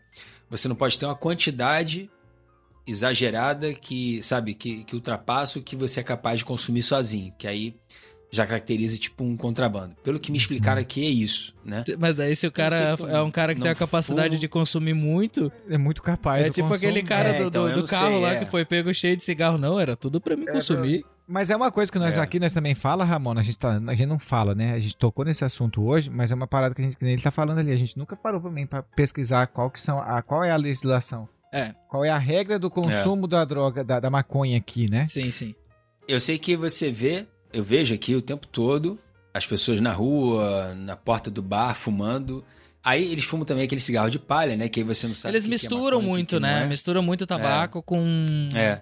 E nas escolas também, cara, assim, no que chamam aqui de instituto, que é o segundo grau, né? Uhum. Que você, as crianças estudam no colégio quando são pequenininhas ali, quando- até terminar o primeiro grau. Aí quando vai pro segundo grau, que é o Como é que se em chama? É, é colégio. Colégio, essa parte, como é que é o nome disso? Só pra. A primeira É, parte eles ali. chamam de cole. Eles chamam de cole. É o colégio. Cole. Cole. É. E Depois vai o segundo grau é instituto. Instituto. E faculdade, como é que é aí? Eu não sei se vai direto pra faculdade, Eles que aqui de- tem um o- o preparatório cole, ainda. O né? cole... Não, então, é o cole é como se fosse... É o colégio mesmo, mas eles chamam de primário, ensino primário, né? O cole é o ensino primário, depois instituto, e depois do instituto você vai pra, pra faculdade, né? Pra universidade. Eu tava até hoje explicando pra um outro rapaz aqui no, no WhatsApp, mandei um áudio até longo pra ele, explicando sobre essa questão Mandou do- outro podcast da ele. universidade aqui. Mandei, cara. Porque ele mandou pra mim uma, um print de uma questão da prova do Enem desse fim de semana e começou a falar, não sei o quê, de política, de estudo, de ensino. Falei, cara, o Enem é uma coisa assim que veio pra ajudar muita gente, mas veio pra ajudar perto da realidade que era você ingressar numa faculdade, numa universidade no Brasil, né? A realidade daqui é diferente, assim.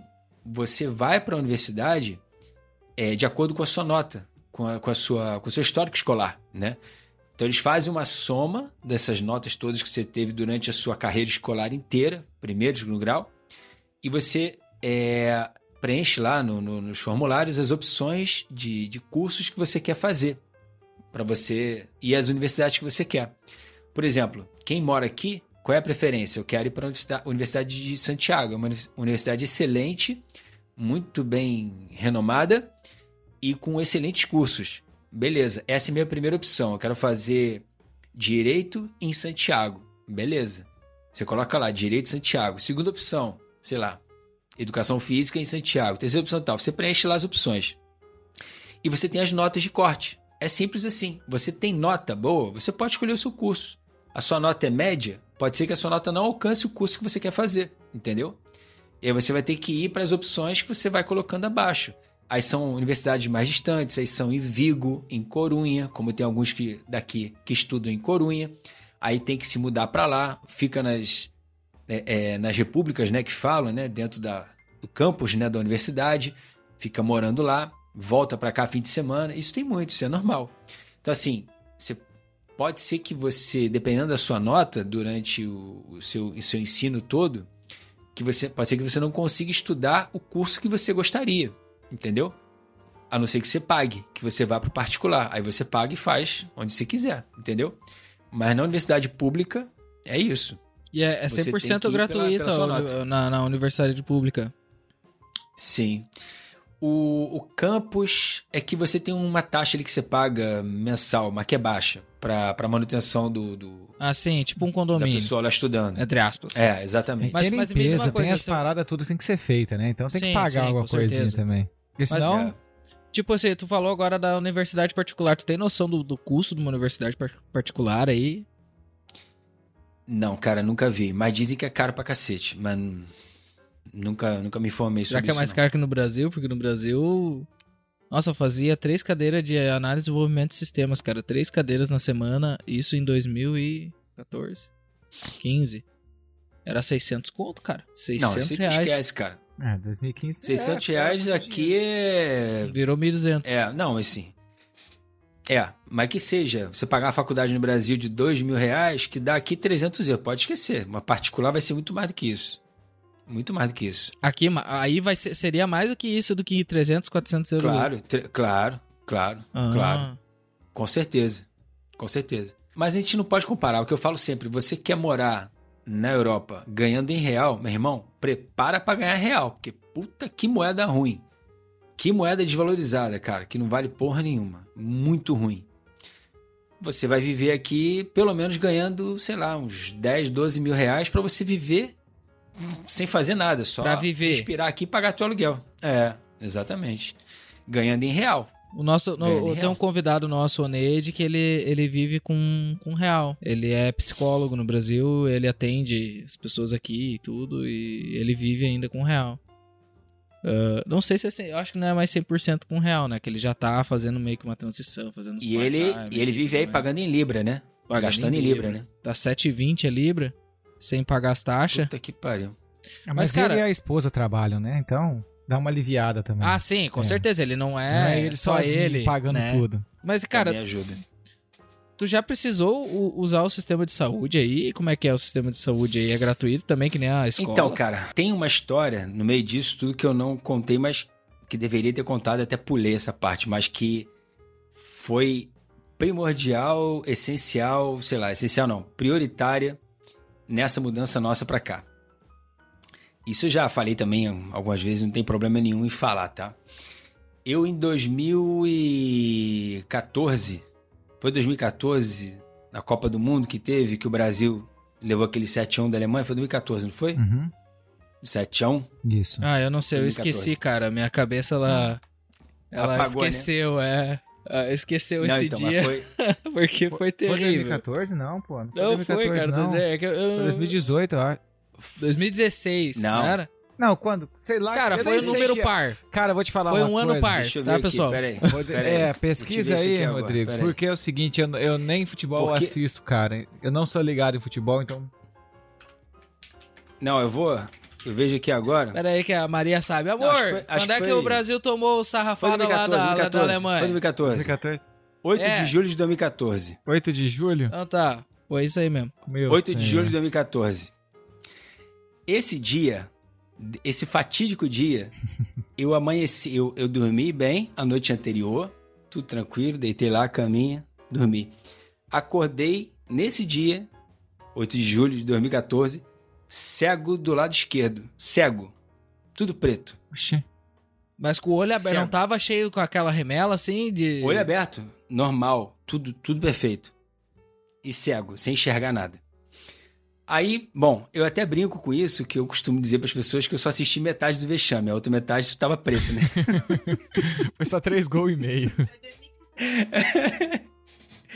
Isso. E aí, cara, começou aquele desespero. Eu fui em emergência depois do jogo, né? Fui em uma emergência, fui um monte de, de oftalmologista, não sei o que, fiz uma porrada de exame. Todos os exames clínicos que eu fiz davam que a minha vista estava perfeita, mas eu não enxergava. Eu lembrei de uma piada agora. Problema. Ele acordou cego, cego, cego do olho esquerdo e o olho direito não enxergava quase nada. Tava mais ou menos assim, né? Ah, não, lembrei uma piada ruim, mas. E é muito ruim. Que sensação ruim, cara. Que sensação ruim. Você não enxergar, cara. Assim, por mais que seja de um lado só, mas que coisa horrível, cara. Aí fiz um monte de exame e nada, cara. Só aquele, o único exame que dava alteração era aquele que tinha que fechar o olho pra ver bolinha. Não, via bolinha nenhuma, né? Mas Esse aí vai ser um corte. Fazia... O título vai ser Rodrigo revela que é, cego do olho esquerdo. Não, mas não sou mais, não sou mais. Mas nesse dia eu acordei cego. Daí vai ser a dia- segunda thumb. O Rodrigo revela como venceu a cegueira do olho esquerdo. Cara, é sinistro. é- A, a parada é Deus Caramba. mesmo no- no caminho. E aí? E aí todos fiquei, sei lá, algumas semanas, algumas semanas, não sei se passou de 10 dias assim, é, sem conseguir enxergar nada, a vista voltou muito pouco, mas mesmo assim tudo preto. Mas eles te deram o quê? mais- Te deram algum remédio pra ficar passando ali? Não, então, nada, ali não. Até Eles não fizeram que igual os médicos eu- aqui. Os médicos aqui no Reino Unido, se tu for lá e disser assim: Olha, eu não sinto as minhas duas pernas, elas não estão mais funcionando. Eles vão dizer assim: Não, toma um paracetamol e vai em casa esperar pra ver se piora. É, é, É, daí, se aqui não é assim, piorar. Aqui na Espanha é assim também. Ah, tá. aqui então na tá. Espanha é assim o também. Mesmo padrão, então.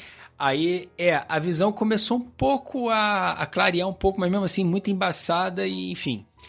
E aí, numa consulta dessa de oftalmologista, um deles falou assim, cara, vai procurar um neurologista, porque se, se o teu quadro clínico tá perfeito, pode ser que você tenha uma inflamação no nervo óptico.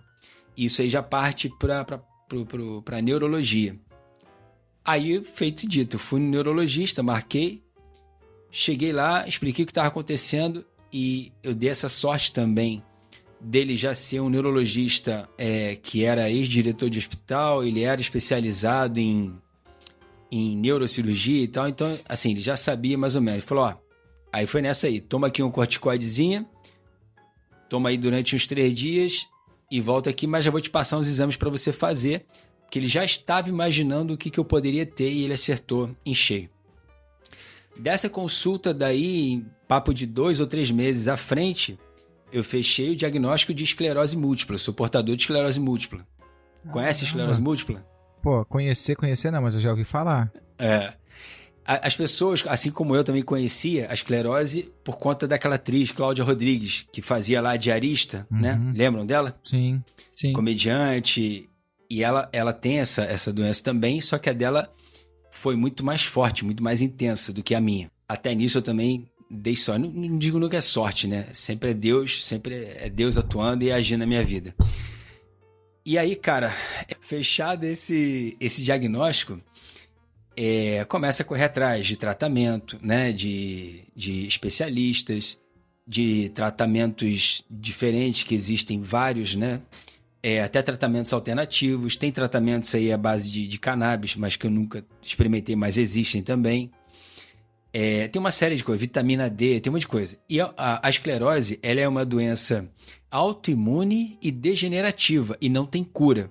O que, que a esclerose múltipla faz com o teu corpo? Você imagina que os seus neurônios, que circulam pelo seu cérebro, são fios de energia, Uhum. né? E essa doença, ela, ela rói, ela rompe esses, essas proteções que são as bainhas de mielina, ela rompe isso e a informação que o seu cérebro manda para o corpo, ela se dissipa, ela se perde no meio do caminho e não chega até o destino.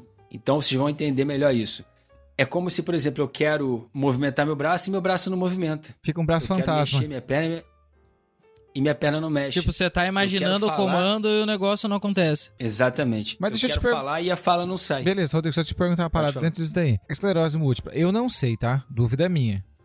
Nasce com isso ou é algum trauma, alguma Não. coisa que acontece e você Não. adquire essa parada? Então, ela não tem nenhum tipo de explicação nem de histórico. Ela não é hereditária, ela não é racial, ela não é de sexo, ela não é de cor de pele, ela não é de clima. Não tem uma comprovação científica para o surgimento dela. Uma coisa que eu aprendi com, com o meu próprio corpo, com o desenvolver dessa, dessa doença, é que o seu nível de estresse influencia diretamente na atividade dela. Se você está estressado, se está agitado, se está nervoso, está preocupado, cara, a doença ela se manifesta muito mais do que quando você está tranquilo. Digo isso porque depois que eu vim para cá, que, cara, sem sacanagem, vamos botar que, sei lá, 80, 90% dos meus problemas acabaram, eu aqui na Espanha nunca tive nenhum surto, nenhuma crise. O que, que essa doença faz? Você tem, você tá bem, tá tudo tranquilo, e do nada, como foi esse da, da, da, da cegueira, Hum. a cegueira depois do corticoide, passou três dias, eu tava enxergando de novo. Minha visão é 100%, não tenho nada. Show. Ele me deu o corticoide porque ele já imaginou o que, que poderia ser, e era realmente, e a corticoide melhorou. Então, o corticoide é o combate imediato ao surto da esclerose. Quando você tem um surto, é isso. Você dorme bem, ou você tá bem, e do nada, é isso. Você não consegue mais andar, você não consegue mais falar, você não consegue mais movimentar. Eu tive surtos, vários, de 2014 até 2018, quando eu saí do Brasil. Eu tive surto de incontinência urinária, eu tive surto de incontinência fecal. Dentro do shopping, incontinência fecal, me caguei inteiro no shopping, andando Caramba, no shopping. mano. A Matt correndo pela perna, tem noção do que, que é isso? Eu, não tive- ia rir, mas não, cara- cara, me fala isso aí. Cara, não, mas eu. mas- cara, mas não tem como, não tem como. Eu, eu, tive, eu tive surto. Não, é uma merda, né, cara? é, Sim, de perder a literalmente. fala, Tem... de querer falar. Tu imagina se você querer falar, eu tô aqui falando e ao invés de, de- de conversar com vocês, eu fico assim, ó. Tá, mas daí você não sabia que era, que era isso. Não, a, isso surgiu sabia, a já partir sabia. da cegueira. Você descobriu que tinha esclerose quando você ficou Foi. cego do olho esquerdo. Ah, tá, quando mas eu achei que tu, perdeu tu tinha uma parte ficado cego no, no- na, na, num ataque. na Foi Espanha. o primeiro. Não, não, foi no Brasil em 2014. Não, foi no Brasil, foi no Brasil. 2014 Ah, tá, ele descobriu isso. Ah, ok. Foi- eu foi tava o achando que tinha primeiro acontecido na sintoma- Espanha. Foi o primeiro sintoma que surgiu no meu corpo, que, que apareceu no meu corpo. Entendeu? Então, tipo assim também, É, ela não se é- manifesta sempre a mesma coisa. Eu fiquei pensando que, Não, tipo, não. você ia sempre ficar cego do olho esquerdo. Não, então, tipo, ela tá com Não, uma então. outra região do teu corpo, depois ela tá com uma outra parada. Então, cada paciente é diferente. Tem paciente que, quando vem um surto, deixa sequelas. Tem paciente que recebe, chega o surto, não vai embora nunca mais, fica com aquilo o resto da vida.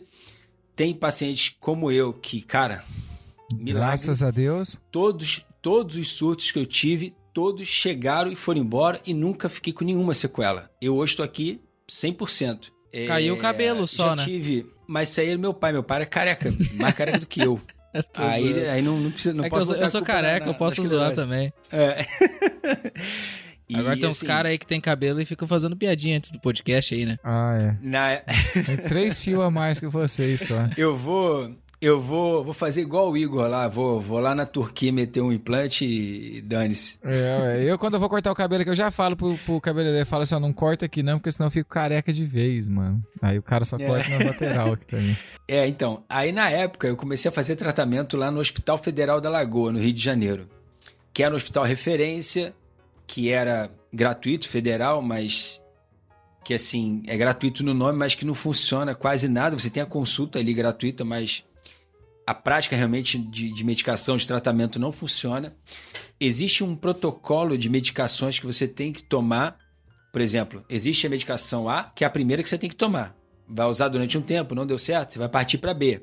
Não deu certo, vai para C, até chegar na, na, na J, K, entendeu? Você vai usando uma série de remédios até que um dê efeito. E qual é o melhor efeito que a medicação para esclerose hoje pode te dar? É a, a estagnação do avanço da doença. Ela para de progredir, que é o que aconteceu comigo. Mas isso eu vim conseguir aqui, eu vou explicar já como. E aí comecei a tomar uns remédios lá que não estavam dando efeito, os surtos continuavam vindo e cada vez com a frequência maior e em diferentes partes, enfim.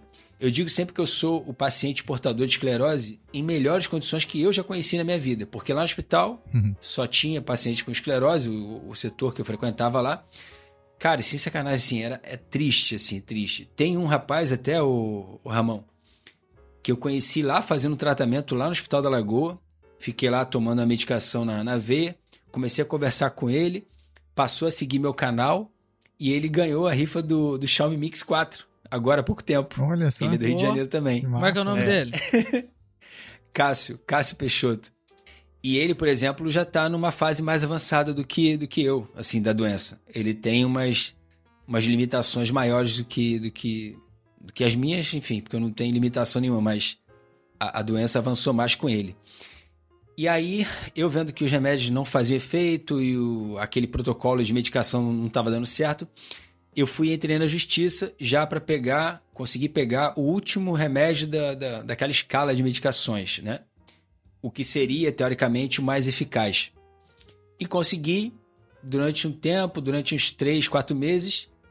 E é uma medicação que, assim, você tem todo um protocolo para você tomar a primeira dose, tem que ser monitorada por não sei quantos dias, internado, acompanhado, para ver se vai ter alguma reação, não sei o quê. E como era um remédio caríssimo, que eu não tinha condições de pagar isso do, do meu bolso, eu entrei na justiça, consegui remédio, mas a manutenção dele era difícil, porque aí eu tinha que entrar na justiça de novo, cada vez que tinha que renovar a medicação.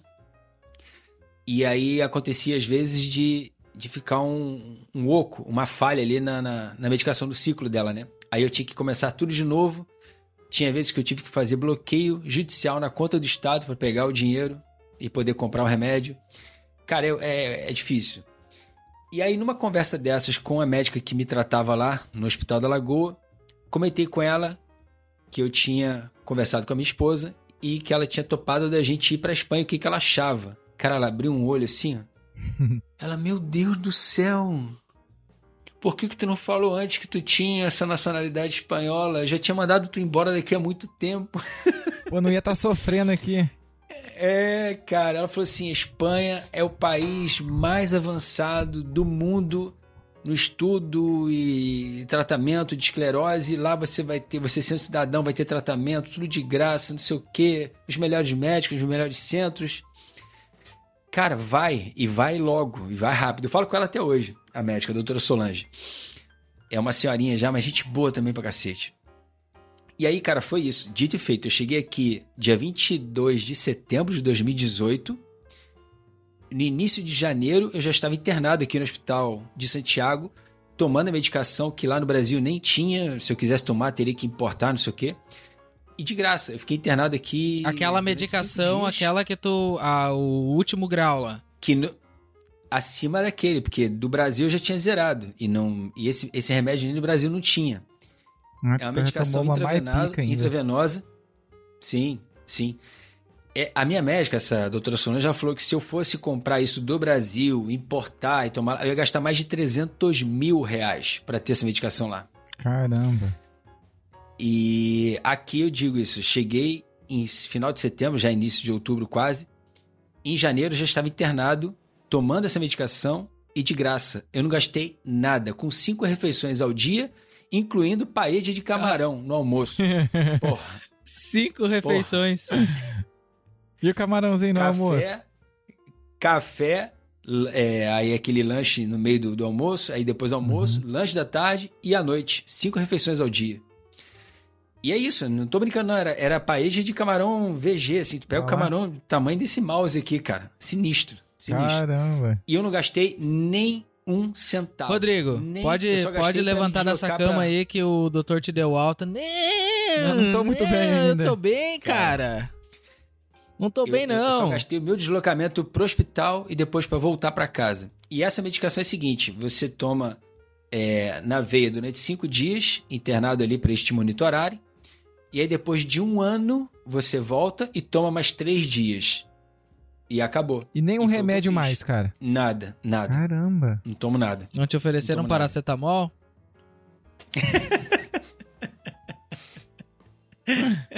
Mas, hein, Nada, Rodrigo, cara. deixa eu te falar uma coisa. Aí parece que os, os espanhóis, eles têm uma fama de ser meio ásperos, né? De ser rígidos. Totalmente. É mesmo, cara. Totalmente. Fama, fama confirmadíssima. É mesmo. É mais do que os portugueses, eu fiquei sabendo, né? É, cara, eles são bem ríspidos assim.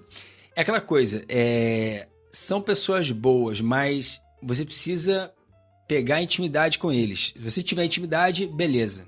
Se o cara gosta de você, te recebe em casa, acabou. O cara é teu amigo e é teu amigo de, de fé, de peito.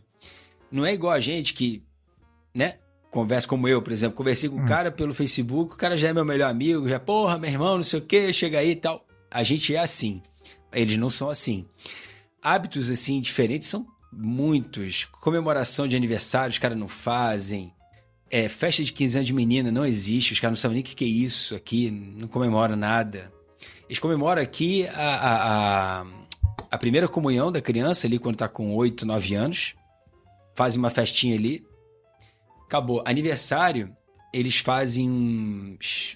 A criança que está comemorando aniversário chama três ou quatro dos melhores amigos dele. Os mais próximos, Vai pra só? casa dele.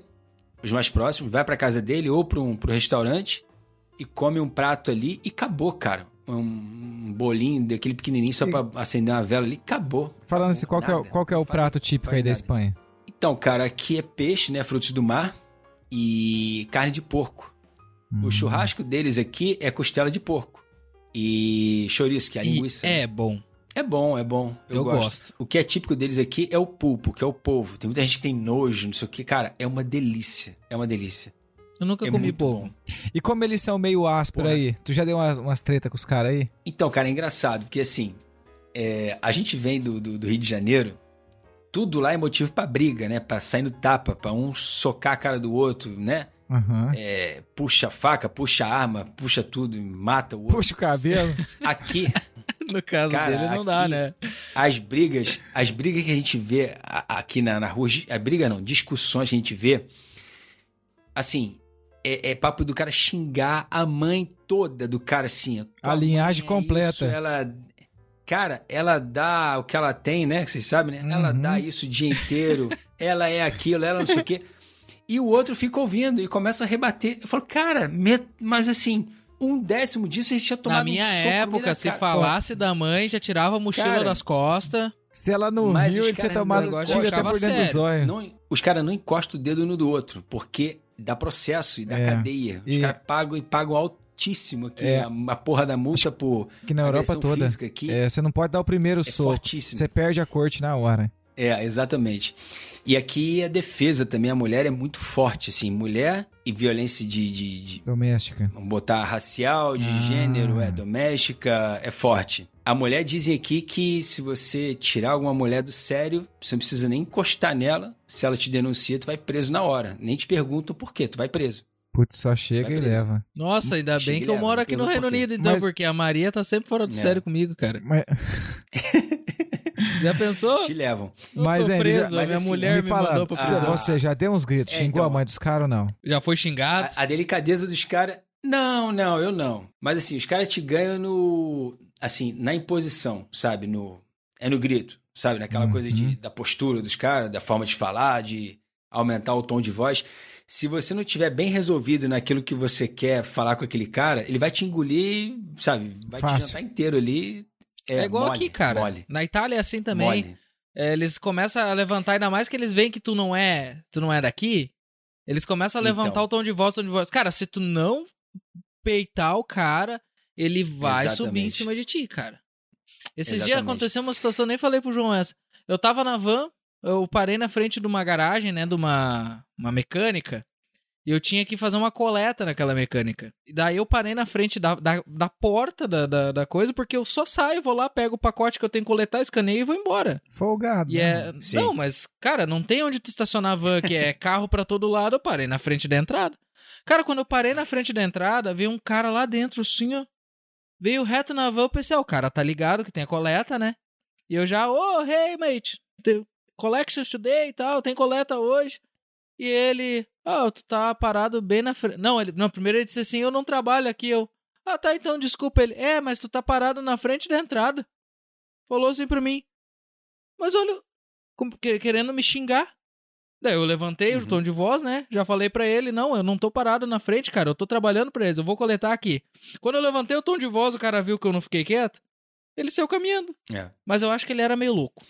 Mas é que não, mano. Cara, Aqui é que nem Portugal, quando eu tava lá em É Portugal. normal. é Eles são normal. assim mesmo. Lá em Portugal mesmo, você via lá os caras se trufavam no pau lá, assim, cara, e um xingava o outro e não sei o que, dava de E, dedo o- na e cara. outra, Ficava isso aqui pra bater no Exato. zóio do cara, ó. Isso daqui pra ele enfiar o dedo dentro do Exato. zóio do cara. e passa cinco minutos, estão tomando cerveja juntos. Não é ir pro almoço? Sentava todo mundo na mesma mesa, tava todo mundo rindo, cara, aquela brincadeira. Aí voltava pro serviço, todo mundo fechava a cara de novo.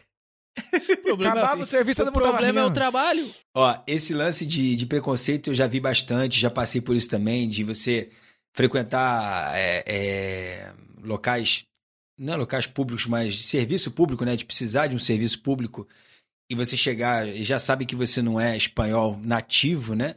Você começa a falar, o cara começa a querer te, sabe, de montar em cima ou te jogar pro, pro ralo, de tirar fora da parada. E aí quando você mostra o seu documento daqui, que é o DNI, Identidade Espanhola, aí o cara já, já baixa a bola. Cara, é nítido isso. Isso é assim. É absurdo. Em qualquer lugar de serviço público que você vai, é, é, órgão público, enfim, isso acontece, acontece muito. Então, quando o cara não tem documento, enfim, o cara passa por, por vexames assim pesados. É, imagina. Isso a gente vê bastante acontecer aqui, infelizmente, é dessa forma. E é isso, assim, você, quando você tem a razão do que você quer fazer, você começa a gritar também, aí o negócio já, entendeu? Sim. Não é muito meu estilo, mas é, aqui funciona assim, né? Tem esse lance que o João falou, que os caras brigam e dá cinco minutos já estão conversando. Tem um lance aqui também que você, é uma diferença que a gente percebe também. Eu vou, eu ia até fazer uns stories hoje, mas passei, tava um frio do cacete, falei, não vou descer do carro pra fazer isso não. Uma cafeteria que tem aqui perto de casa, na avenida principal aqui da cidade, ela tá fechada. Fechada. E um papelzinho colado na, na- no portão assim. Fechado para vacaciones. Voltamos dia tal. Fechamos para férias e vamos voltar dia tal. Entendeu? E tô fechado para férias. Quando que no Brasil tu vai imaginar um comércio fechado para Não férias? tem. Fechado. Cara, na Itália, eu Outra já vi uma, que- uma tabacaria com uma placa, juro pra ti, mas era uma cidade minúscula. A gente chegou lá, tinha uma placa que tava escrito volto mais tarde, só que o cara eu acho que voltou lá, ele riscou o volto mais tarde e escreveu embaixo a caneta daí, não volto mais.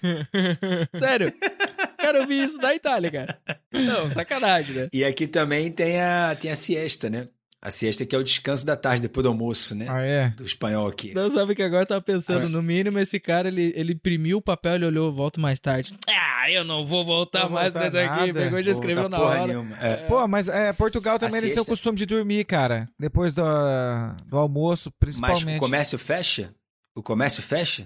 Na Itália almoço? fecha. Ah. Na Itália fecha. Ah, cara, assim, não. Os, Os, lugares que eu fui. os donos que não vão, né? assim, Porque não. lá em Portugal, não sei, na Espanha. É. Deixa eu só fazer um complemento aqui.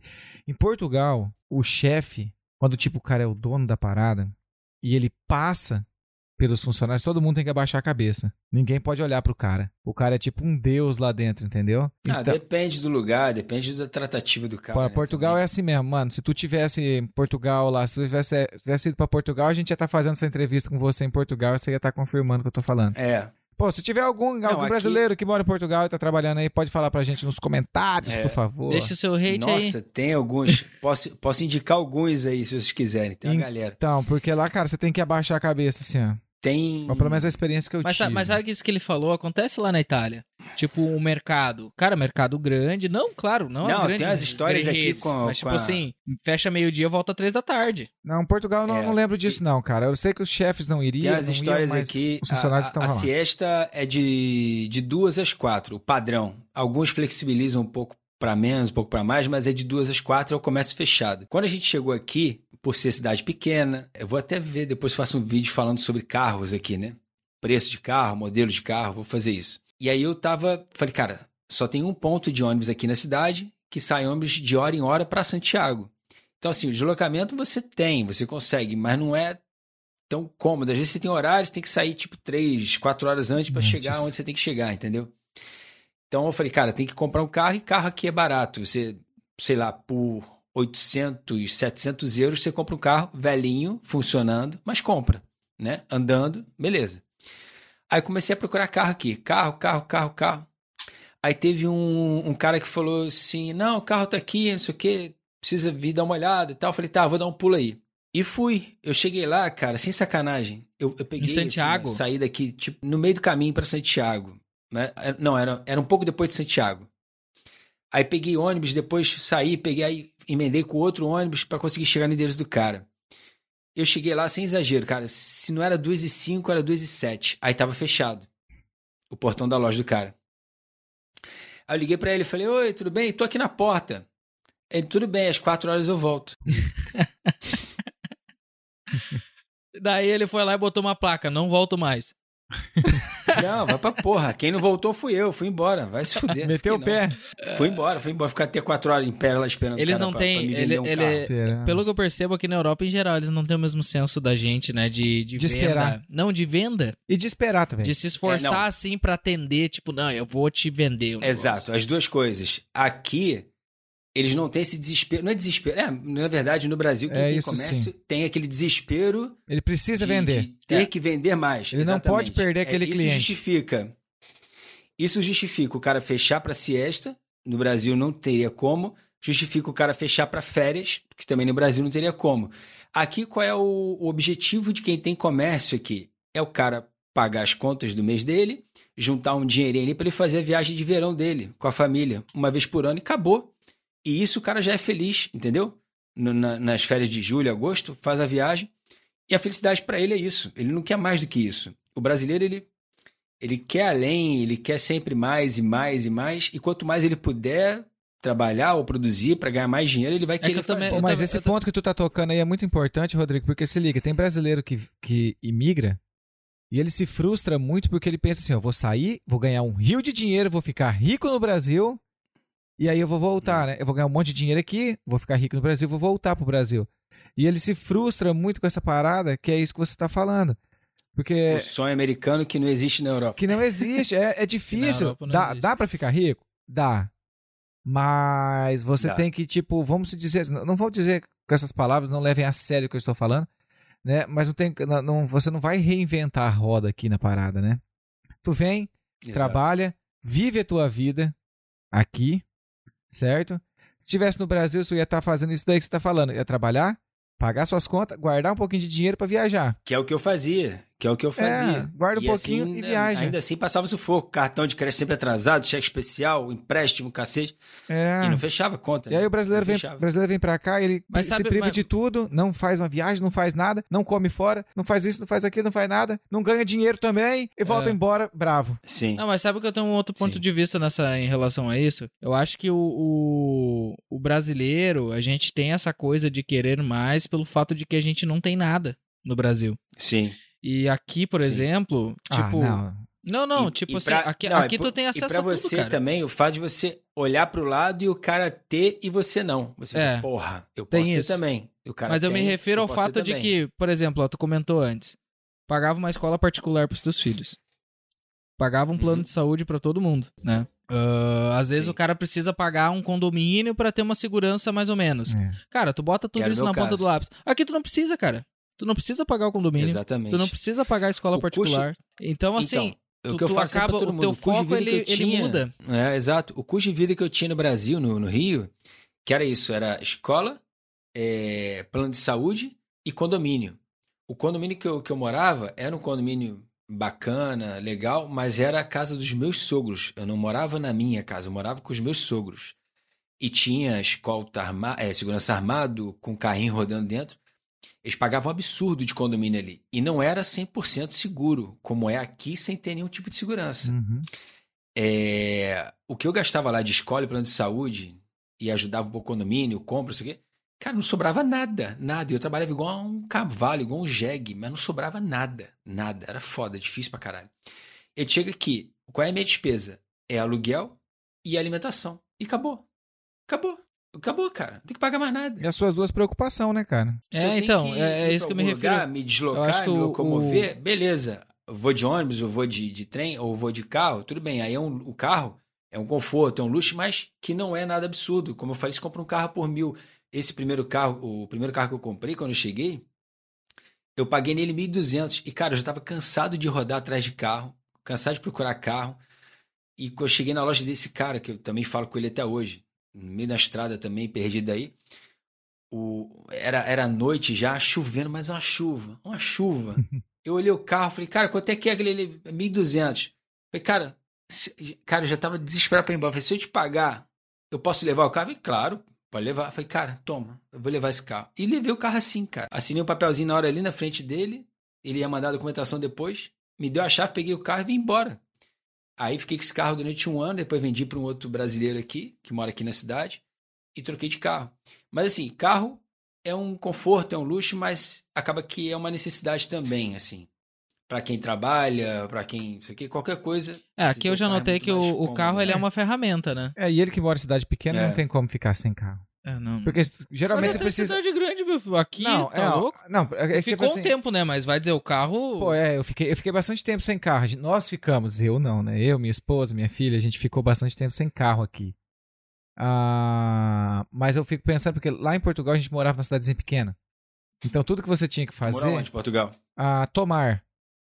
Mas a gente não ficava bem em Tomar. Tomar é uma cidadezinha perto de Santarém, perto de Fátima. Ah, Santarém. Sim. Isso. Fátima eu já fui, conheço. Isso. É, Tomar é 11, 11 km de Fátima. Só que a gente não morava em Tomar, né? Tomar é a cidade. A gente morava mais para cima, que era no Pai Alvo. Então, assim, da onde a gente morava lá, dava 7 quilômetros. E o Pai Alvo não tinha nada. Tinha um posto de gasolina e eh, uma vendinha lá do Manelo e o boteco do então. outro Manelo. E é, ué, e a, o tio Manelo que tocava. É. O outro Manelo que tocava as, os, os burregos que eles falam lá. Entendeu? E era isso. O Manelo que entregava a carta. Era essas coisas só. E aí a gente, tudo que ia fazer, tinha que ir pra tomar.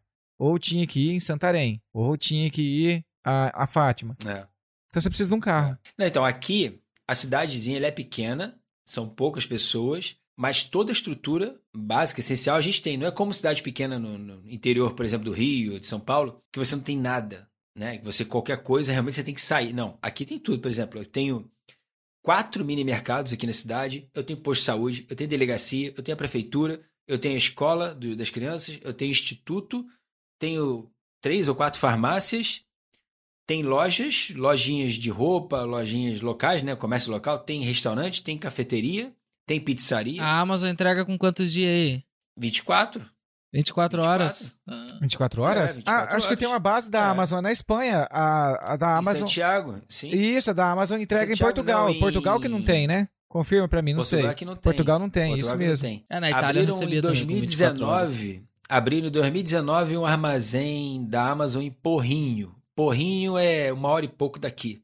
Eu tô mal acostumado com a Amazon. Amazon. Meu irmão comprou um Xiaomi esses dias, o Mi 9. Mi 9 Pro, acho. Comprou na Amazon, até eu emprestei pra ele o cartão lá, ó, parcela aí e tal. No outro dia eu já tava, e aí, chegou? Que chegou? É, é. Ele comprou, sei lá, dia 25, ia chegar lá no dia 4, dia 3 do próximo mês. Eu, mas tu tá louco. Pô, mas o Rodrigo, só pra, pra completar aqui, talvez eu não falei certo lá. Tomar, Tomar é uma cidade grande, tem 40 e poucos mil habitantes. Então Sim. Tomar tinha tudo, tá? É a vila que a gente morava, que a gente morava com meu sogro Sim. e minha sogra. Lá que era pequenininho, certo. mas tinha um postinho de saúde. É, Foi bem lembrado, você falou, e tinha um postinho de saúde, a junta da freguesia lá. De pueblos, né? Que são as freguesias, os vilarejos, né? Isso. As coisas, os cantinhos. Isso, Portugal então, era a junta da freguesia. A minha cidade, a minha cidade, ela tem são 12 mil habitantes, mas aqui no centro, onde, onde eu moro, são 6 mil.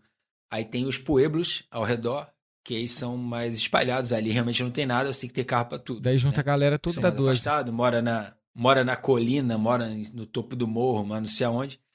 Aí não tem realmente, não tem essa estrutura. Tudo vai precisar de carro. Para comprar um pão vai precisar de carro, pra, entendeu? Vai ter que ir de carro. Uhum. Massa. Ou até uma, uma, uma motinha, enfim. Eu gosto muito daqui, da cidade onde eu moro. É, é uma cidade tranquila, calma paz, sossego. Cara, não tem estresse de trânsito, buzina. Não tem sinal de trânsito, semáforo, né? Para alguns lugares do Brasil chama de semáforo. Não tem uhum. nenhum semáforo aqui na cidade. Porra, é... aqui tem semáforo, né, cara? Pô. Nossa, e tem uns que é 24 não horas, tem... cara, ligado no vermelho. Porque cara, demora para dizer. Não tem, não tem batido de carro, não tem assalto, não tem trânsito, não tem gritaria, Cara, não tem nada. Hum, cara, eu boa. amo isso aqui, eu amo. Isso aqui para mim é um refúgio. Puta merda. E aí, cara, quando você chegou aí. de manhã com galinha cantando aqui, gritando, gato miando, que da hora. latindo. É o que eu sinto cara, falta aqui. Isso aqui é tudo, é tudo asfaltado aqui, mas desço, ando uma rua pro lado, você já vê ali no. E aqui eles têm a cultura de, de criarem tudo em casa. Os animais, E as comidas que eles vão se alimentar, a família planta tudo em casa. Todo mundo tem a horta, tem alface, uhum. tem cenoura, tem cebola, tem agrião, tudo eles têm na, na hortinha deles. Tem as galinhas que dão os ovos para eles, tem. Cara, tudo, tudo eles têm em casa. Então, tem, tem ovelha, tem vaca para tirar leite, Porra. tudo. Você vai ali, cara, eles têm tudo. É, no quintal de casa eles têm tudo. Lá onde meu sogro mora em Tomar, é uma quinta que chama lá, né? Tipo uma, uma, um sítio, uma chacrinha assim. E lá tem tudo. Minha sogra fez uma horta lá. Meu sogro jogou uma rede daquelas furadinhas que passa o sol. Cara, se você vê o tamanho dos pés de alface, sem brincadeira, os repolhos passavam dessa mesa aqui, ó. Os tomates dava desse tamanho é. assim, ó. Era coisa de doido. Não é isso. Casa. Os vizinhos aqui. Sem agrotóxicos, sem nada. conhece daqui, volta e meia eles trazem aqui pra gente. Ah, uma cara, uma abóbora. Do tamanho da melancia, assim, é. gigante, assim, uma abóbora. Ah, trouxe de presente para você. Aí vem a outra, não, porque minha mãe é, pegou uns ovos lá, não sei o quê, toma aqui e traz uma dúzia de ovos, ainda sujos de, de, cocô de galinha uhum. que tirou no quintal da mãe. Cara, isso tem muito aqui. E, e deixa tudo aqui em casa. A gente vê também muito, outra coisa também que no Brasil é inimaginável. Uma entrega, você deve saber disso, Ramon. Deve ter acontecido já contigo. Às vezes eu não tô em casa, tem uma entrega, o cara liga, ah, tô chegando aqui, não tô tocando, não tem ninguém em casa. Eu falei, não, deixa na porta. O cara deixa na porta, na rua. E eu chego meia hora depois. Eu deixava na, porta, porta, até roubarem tá uma. lá, ninguém mexeu. Aqui também é assim. Não, aqui, aqui é mais perigoso. roubaram. Pô, mas que massa. Mas daí, Rodrigo, quando tu chegou aí, você foi, você, você foi ralar, você já começou direto com as suas coisas do. Como que você faz é, hoje então... ou não? O que, que você fez, cara, quando você chegou e o que, que você faz hoje? Nunca trabalhei é, formalmente aqui em emprego de, de, de, contrato, nada, nunca. A ideia que eu vim é o que eu fiz, que foi me dedicar no YouTube, nos links, e é o que eu vivo hoje aqui, né? De vez em quando tu vive 100% disso, então. Acompanho. Vivo 100% disso, cara. É, faço meus trades e consigo ainda fazer um dinheiro ali também, bacana. E o custo de vida é muito baixo, cara. Eu preciso de pouco para viver muito bem aqui. Muito bem. Mas... Então, assim, o, o YouTube hoje, o que, que o YouTube me, me gera de receita é diretamente é o AdSense, que são os anúncios. O AdSense, cara, tá aqui, tô, tá batendo 200 e poucos dólares que que não é nada. Acho que é o pior momento meu de AdSense da minha vida. Eu mandei o seu é... vídeo pro aquele vídeo que tu fez do. Do desabafo. Do desabafo, eu mandei pro João é... dar uma olhada. Antes de eu, te convidar pro podcast, eu, eu tinha mandado pra ele. É. E, e, tá assim, tava diminuindo, tava em 215, 210, agora tá em 250, 55, enfim, não paga nem meu aluguel daqui. É, mas o que eu faço todo santo dia, que é a minha rotina, o meu trabalho, é fazer os links, né? é, de afiliados da AliExpress, Banggood, e ganhar aquela comissão ali. Então, somando isso, eu consigo, no fim do mês, fazer um volumezinho. Junto com o meu trade também, consigo fazer um dinheiro e viver bem. Não sobra dinheiro, mas também não falta. Eu consigo fazer minhas coisas aqui. Então você Sim. trabalha da, semana, pela internet um... mesmo. Teu trampo é na internet. Tudo internet, tudo aqui nesse lugar que eu tô falando com vocês. É o meu escritório, isso aqui é onde eu fico o dia todo. Então, só para o pessoal entender o que, que são os links de afiliados, o, o Rodrigo. Porque eh, eu participo então, do teu grupo de links do, do Instagram, né? Todo dia ele publica lá uma centena de links. Telegram, lá Telegram. do Telegram ou Instagram. Sim. Do Telegram. Então, link de afiliado é o seguinte: você. É, nós que somos anunciantes, a gente tem uma plataforma de afiliados com as empresas que a gente está divulgando, onde essas empresas pagam um pequeno mas muito pequeno, um, um ínfimo percentual. Oh, já tá, já tá puxando é, para baixo o, o, valor que ele ganha. Mas é, mas não é, quer revelar é, que mas tá é. quase rico no Brasil. Mas é. Não, eu ganho no volume. Eu ganho Sim. no volume, na quantidade. Não é vender um. Comprou, o cara comprou um smartphone pelo meu link, tô ferrado, não faz nada. É, ganho no volume. Então, assim, não, falei ínfimo, não sei o quê, não, tô, tô zoando. Lógico, se fosse tão ruim assim, não tinha tanta gente querendo fazer, né? Só que assim, é uma coisa que eu construí por conta do YouTube. Quem me proporcionou esse alcance que eu tenho hoje de, de, de clientes, de pessoas que compram, foi o YouTube. Eu tenho vários grupos no, no WhatsApp de, de cupons fechados, onde só eu publico. E tenho o meu canal no Telegram com 7.100 e poucas pessoas lá no Telegram, onde eu divulgo também todo dia. Então, assim, o meu trabalho principal hoje é esse. O link de afiliado, o que, que ele é? Você pega o link daquela loja, daquele produto que a pessoa vai comprar e coloca a sua extensão ali depois do HTML. essa extensão vai, vai dizer para a loja que é você que está divulgando aquele link, aquele produto. A pessoa não paga nenhum centavo a mais por isso, vai pagar o mesmo valor pelo que, que pagaria pelo produto, e a loja reconhecendo aquele link ali, me paga uma, uma comissão por essa venda. É isso que acontece, entendeu? Tipo a Hotmart. Então eu trabalho assim. É, é quase, é quase como se fosse uma indicação, manual. como se o cliente dissesse: Não, ó, eu tô Exato. comprando porque o Rodrigo me falou, mas na verdade tu já faz tudo Exatamente. automático. Hum, Exatamente. Hum. E aí, esses grupos eu só consegui essa quantidade de, de pessoas e de grupos por conta do YouTube. Então, são coisas que o YouTube me proporcionou indiretamente. Você tem diretamente que é o AdSense, que é a única forma que o YouTube tem para te pagar, que são os anúncios. Ok. Mas esse, essas coisas que você consegue por fora, por exemplo, parcerias com, com empresas para você fazer vídeo patrocinado, isso às vezes aparece. Você pode ver no meu canal, tem uns vídeos aí de Octel, é, não sei o quê, sem ter o aparelho em mãos, só mostrando as imagens, falando. Ah, o Octel vai lançar semana que vem o smartphone e tal, configuração não sei o que. Ah, isso é a própria empresa. A empresa que procura te oferece um, dinheiro ali, dependendo, enfim, da negociação que você fizer, para você publicar aquele vídeo, entendeu? Um real por escrito. É...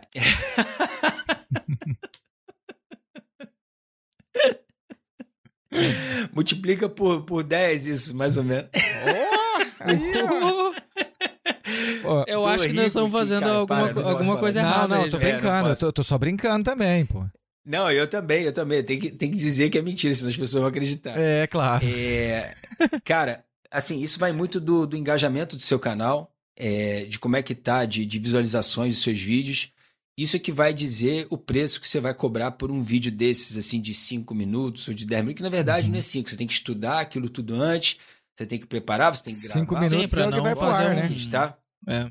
Pra não fazer qualquer coisa. é o resultado né? final ali daquele trabalho. É. E sem contar, né, Rodrigo, que é tipo uma parada assim, você tá falando que tipo, você tem muita gente que o YouTube te proporcionou, mas você é a cara que estampa o seu canal, né? Então se você se sujar. É. Eu, eu queria... Perde credibilidade você... pros próximos também. Não, né? perde toda a credibilidade, né, Exatamente. né, cara? Porque ainda mais com esse lance que tem das pessoas. Ah, como é que é o bloqueio lá que eles fazem? Como é o nome? Ah, de, de, de sabotar é, lá? De, de, de, te cancelar. É, cancelar. Daqui a pouco cancela o Rodrigo porque falou que o, a é. Xiaomi é melhor que a Apple. Não, não, né? eu digo se ele não. faz uma, uma, uma Não que isso seja mentira, no... mas.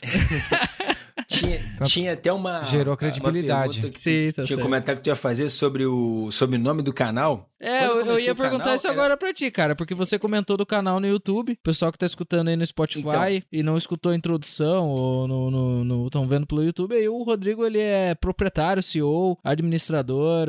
Quais são mais os, Porra, os as funções aí que, que tu tem?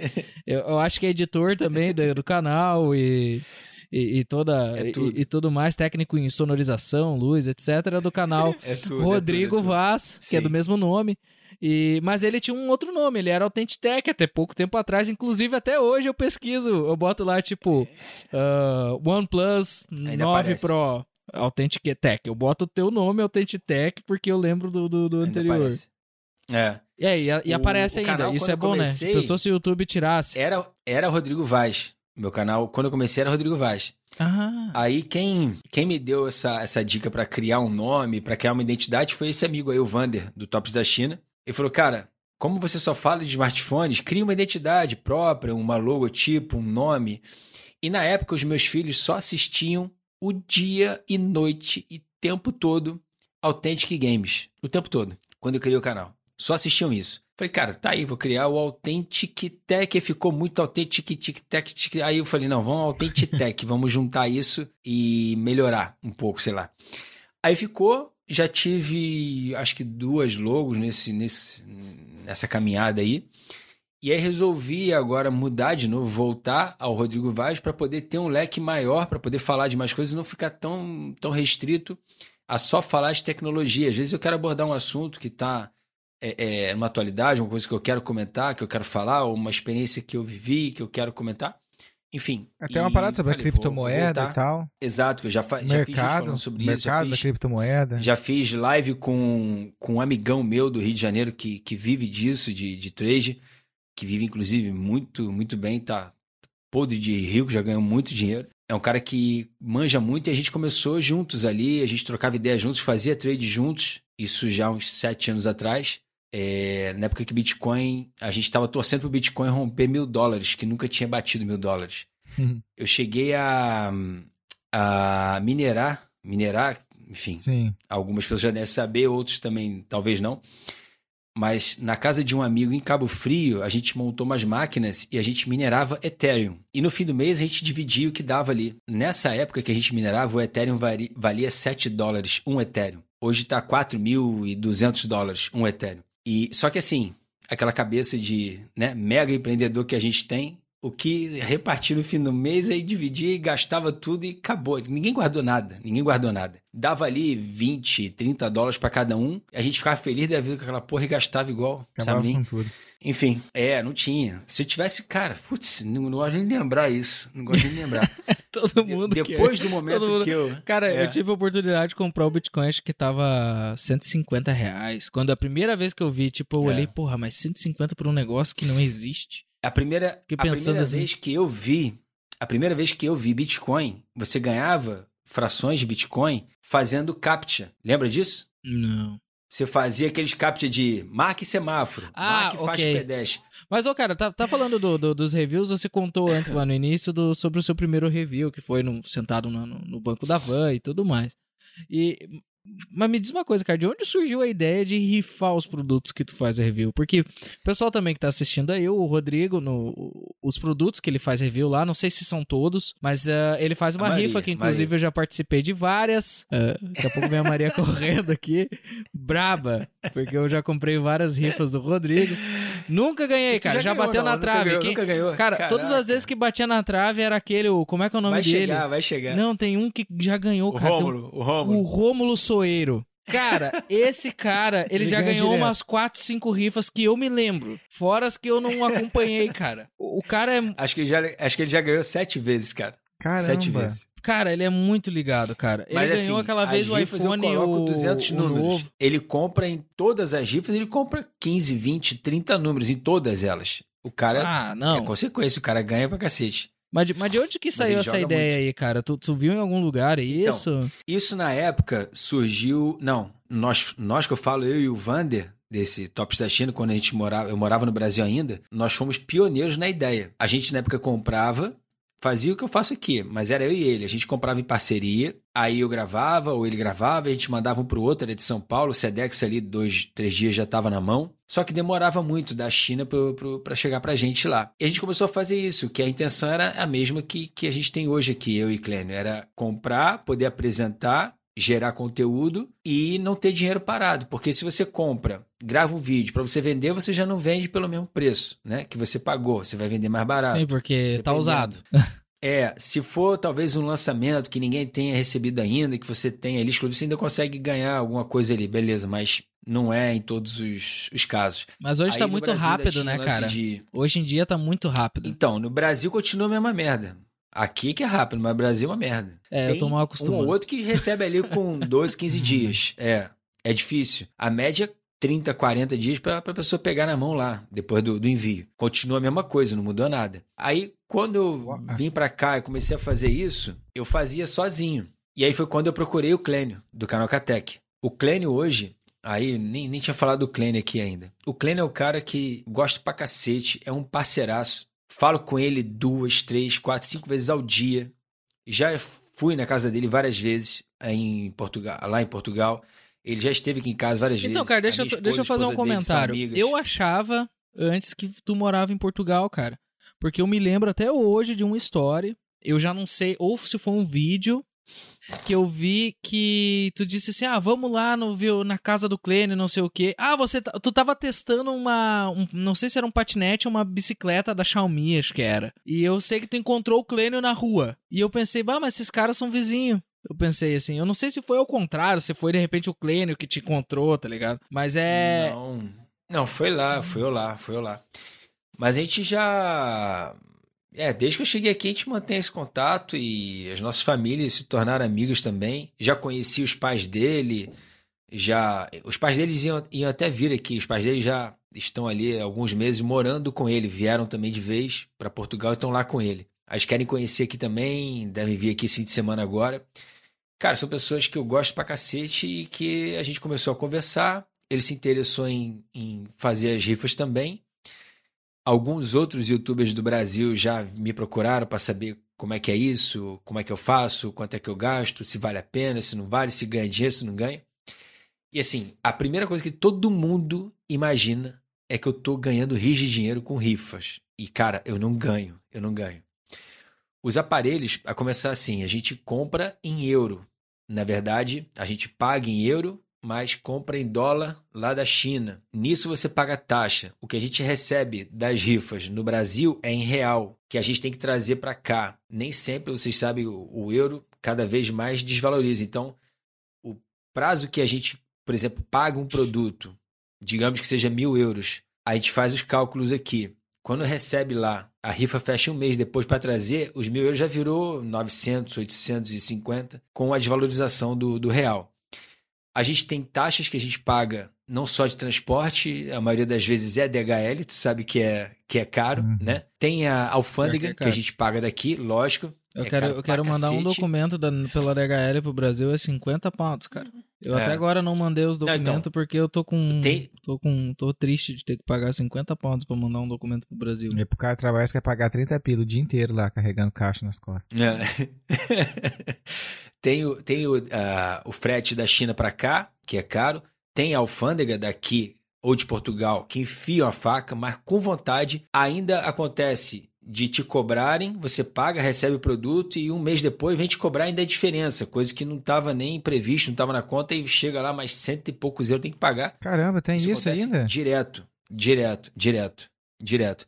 Porque assim, a pessoa que está mandando lá declara, sei lá, um produto de mil, declara 500, beleza. Aí passa na alfândega, DHL, eles vão te cobrar ali em cima dos 500. Tu vai, paga, recebe produto no dia seguinte, uhum. né? Que pagou a taxa, recebeu o produto já fiz tudo aqui, não sei o que, depois vem cobrando a diferença sobre o valor que, que não era aquele, o valor correto, não era 500, entendeu? Aí te cobra o imposto nessa diferença, você ainda paga mais taxa de manuseio alfandegário, mais não sei o que, mais o IVA, que é o, os 21% em cima de qualquer tipo de serviço ou produto. Cara, é uma porrada de coisa que paga. É caro. É caro. E aí ainda tem o envio para o Brasil, daqui sai a 26 euros pelos Correios normal, é, que na conversão bota isso aí da, sei lá, quase 200 reais já, né? 170 reais. E você ainda tem lá, quando as pessoas pagam, no Brasil a maioria paga, paga seguro, mercado pago, você ainda perde taxas para essas, essas financeiras. Então, assim, a conta que a gente faz sempre coloca ali sobrando sei lá, 5, 10% a gente coloca de gordura que a gente sabe que vai queimar depois. Uhum. Quando acontece um lance desse de, de cobrar separado, cobrar depois, cobrar a gente vezes. acaba às vezes até ficando prejuízo. Exatamente. É... Então, assim, cara, a gente faz para tentar fechar mais ou menos no zero a zero, para a gente não ficar com o dinheiro parado e para a gente conseguir girar conteúdo. A intenção real é essa, é girar conteúdo novo e sempre no, diferenciado nos canais, entendeu? E tá sempre trazendo novidade também, né? Tá sempre trazendo tecnologia Exatamente, nova. A intenção é essa. Peraí, peraí, só um pouquinho é aqui. Eu tô, eu tô recebendo no meu ponto aqui o diretor. Só um pouco.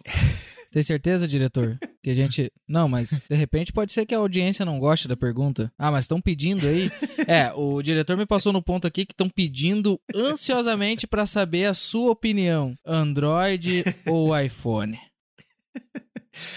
Cara, Android mil vezes. Não precisa nem perguntar, cara. Por quê? Não nem perguntar. Quando eu tinha iPhone, a, a, minha esposa tem até hoje iPhone. A minha esposa usa. Ah, eu já tentei bom. fazer ela trocar. Já tentei. Achei que ia dizer Mas, que eu tentei assim, voltar pro iPhone. Porque eu fui usuário de Android. Não. Eu tive iPhone, fui pro Android, peguei um iPhone agora e tô querendo voltar pro Android. É, então, cara, eu acho Esse assim. é aquele famoso caga e não sai da moita. a, a, dependência que você passa a ter daquele produto, eu acho uma coisa extremamente absurda, assim, é. inaceitável. Você você estava até falando isso para mim.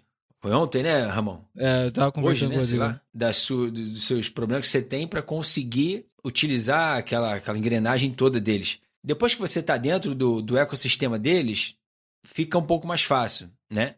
Mas você fica preso àquilo e você paga por isso, não é nada gratuito ali tudo você paga e tudo você paga caro. Não tem nada ali de graça. Cara, eu, eu tive, eu nem te contei, eu tive que pagar o iCloud. Eu tava com uma conta de 100 GB, tá? O meu WhatsApp ele é grande. Eu tenho meu WhatsApp é, guardando as conversas. Desde o Android eu transferi do Android pro iPhone, porque eu não quero perder minhas Certo. conversas. Então assim, eu devo ter, sei lá, uns 15 GB de WhatsApp tranquilo, tá? Sem porque eu tirei os vídeos, tá? Isso contando texto e as mídias Só de conversa. áudio e, e imagem. Cara, eu tive que pagar o meu iCloud de 200 GB, acho que é de 200 o próximo. Não, é de 50 GB É e o 50 próximo é primeiro. 200, né? Eu tava com o de 50 GB, tá? Pra poder fazer meu, meu... Porque o meu WhatsApp, ele não fazia o backup e dizia lá que eu tinha somente 19 GB livres, ele não tinha como fazer o backup do meu, do meu smartphone, sendo que o smartphone, somando tudo ali, dava, sei lá, dos 50 GB que eu tinha livre, dava... 16. É, dava isso aí, cara. Tinha 1 GB do smartphone que salvava ali, mas as minhas fotos, cara, não dava 20 GB dos 50.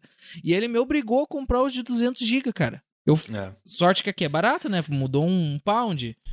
Só que, cara, são É, então, coisinhas que, que eu- o que vão eu gosto- incomodando, né? São coisas que É, vão o que eu incomodando. gosto do Android é a sua liberdade. Eu tô, o que eu tava te falando, eu tô aqui com o smartphone versão chinesa para botar a ROM global nele. Eu consigo colocar, eu consigo modificar, remover aplicativos do sistema ou adicionar novos.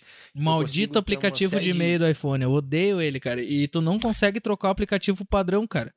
Tu aperta pra botar Eu no e-mail, ele vai abrir o de- aplicativo de e-mail. De aplicativos, inclusive, que, que é, na Apple são pagos, que no Android são de graça. Você tem uma infinidade deles, né? Só pelo fato de estar na plataforma iOS já é pago. Não sei, não sei. Assim, não curto. Eu acho que você se torna refém, justamente por isso, pelo, pelo iCloud, iCloud, ó, pelo iCloud, pelo, sabe, esse, essa, esses serviços todos que você contrata, que você se torna refém daquilo, né? E, assim, sinceramente, são bons aparelhos, são, mas são muito caros e são mais status do que qualquer outra coisa, eu acho, na minha opinião. Mas e, e assim, questão É da Apple virou usabilidade. Objeto de Que que tu- desejo. É, Ela virou, né? conseguiu. O marketing dela foi muito bom. Não, é.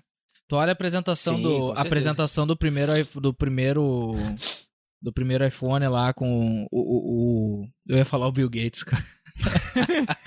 Steve o Steve Jobs. Cara, que apresentação, cara. Que apresentação. Ah, o Jobs, ele era. Não, os caras dão aula, nisso eles dão aula, dão aula. É. Mas ah, eu, por exemplo, eu uso, eu uso o iPhone. Faz muitos anos que eu não uso Android. Tá? E, cara, eu sempre tive problema com o Android. Trava. O Android, você não conseguia usar 3, 4 guias. Então, a culpa não é do Android, é do fabricante, né, do seu smartphone. É, Samsung, cara. Eu usava Samsung. Aí, vamos lá. Um Galaxy Ah, Pocket. Aí, o que que acontece?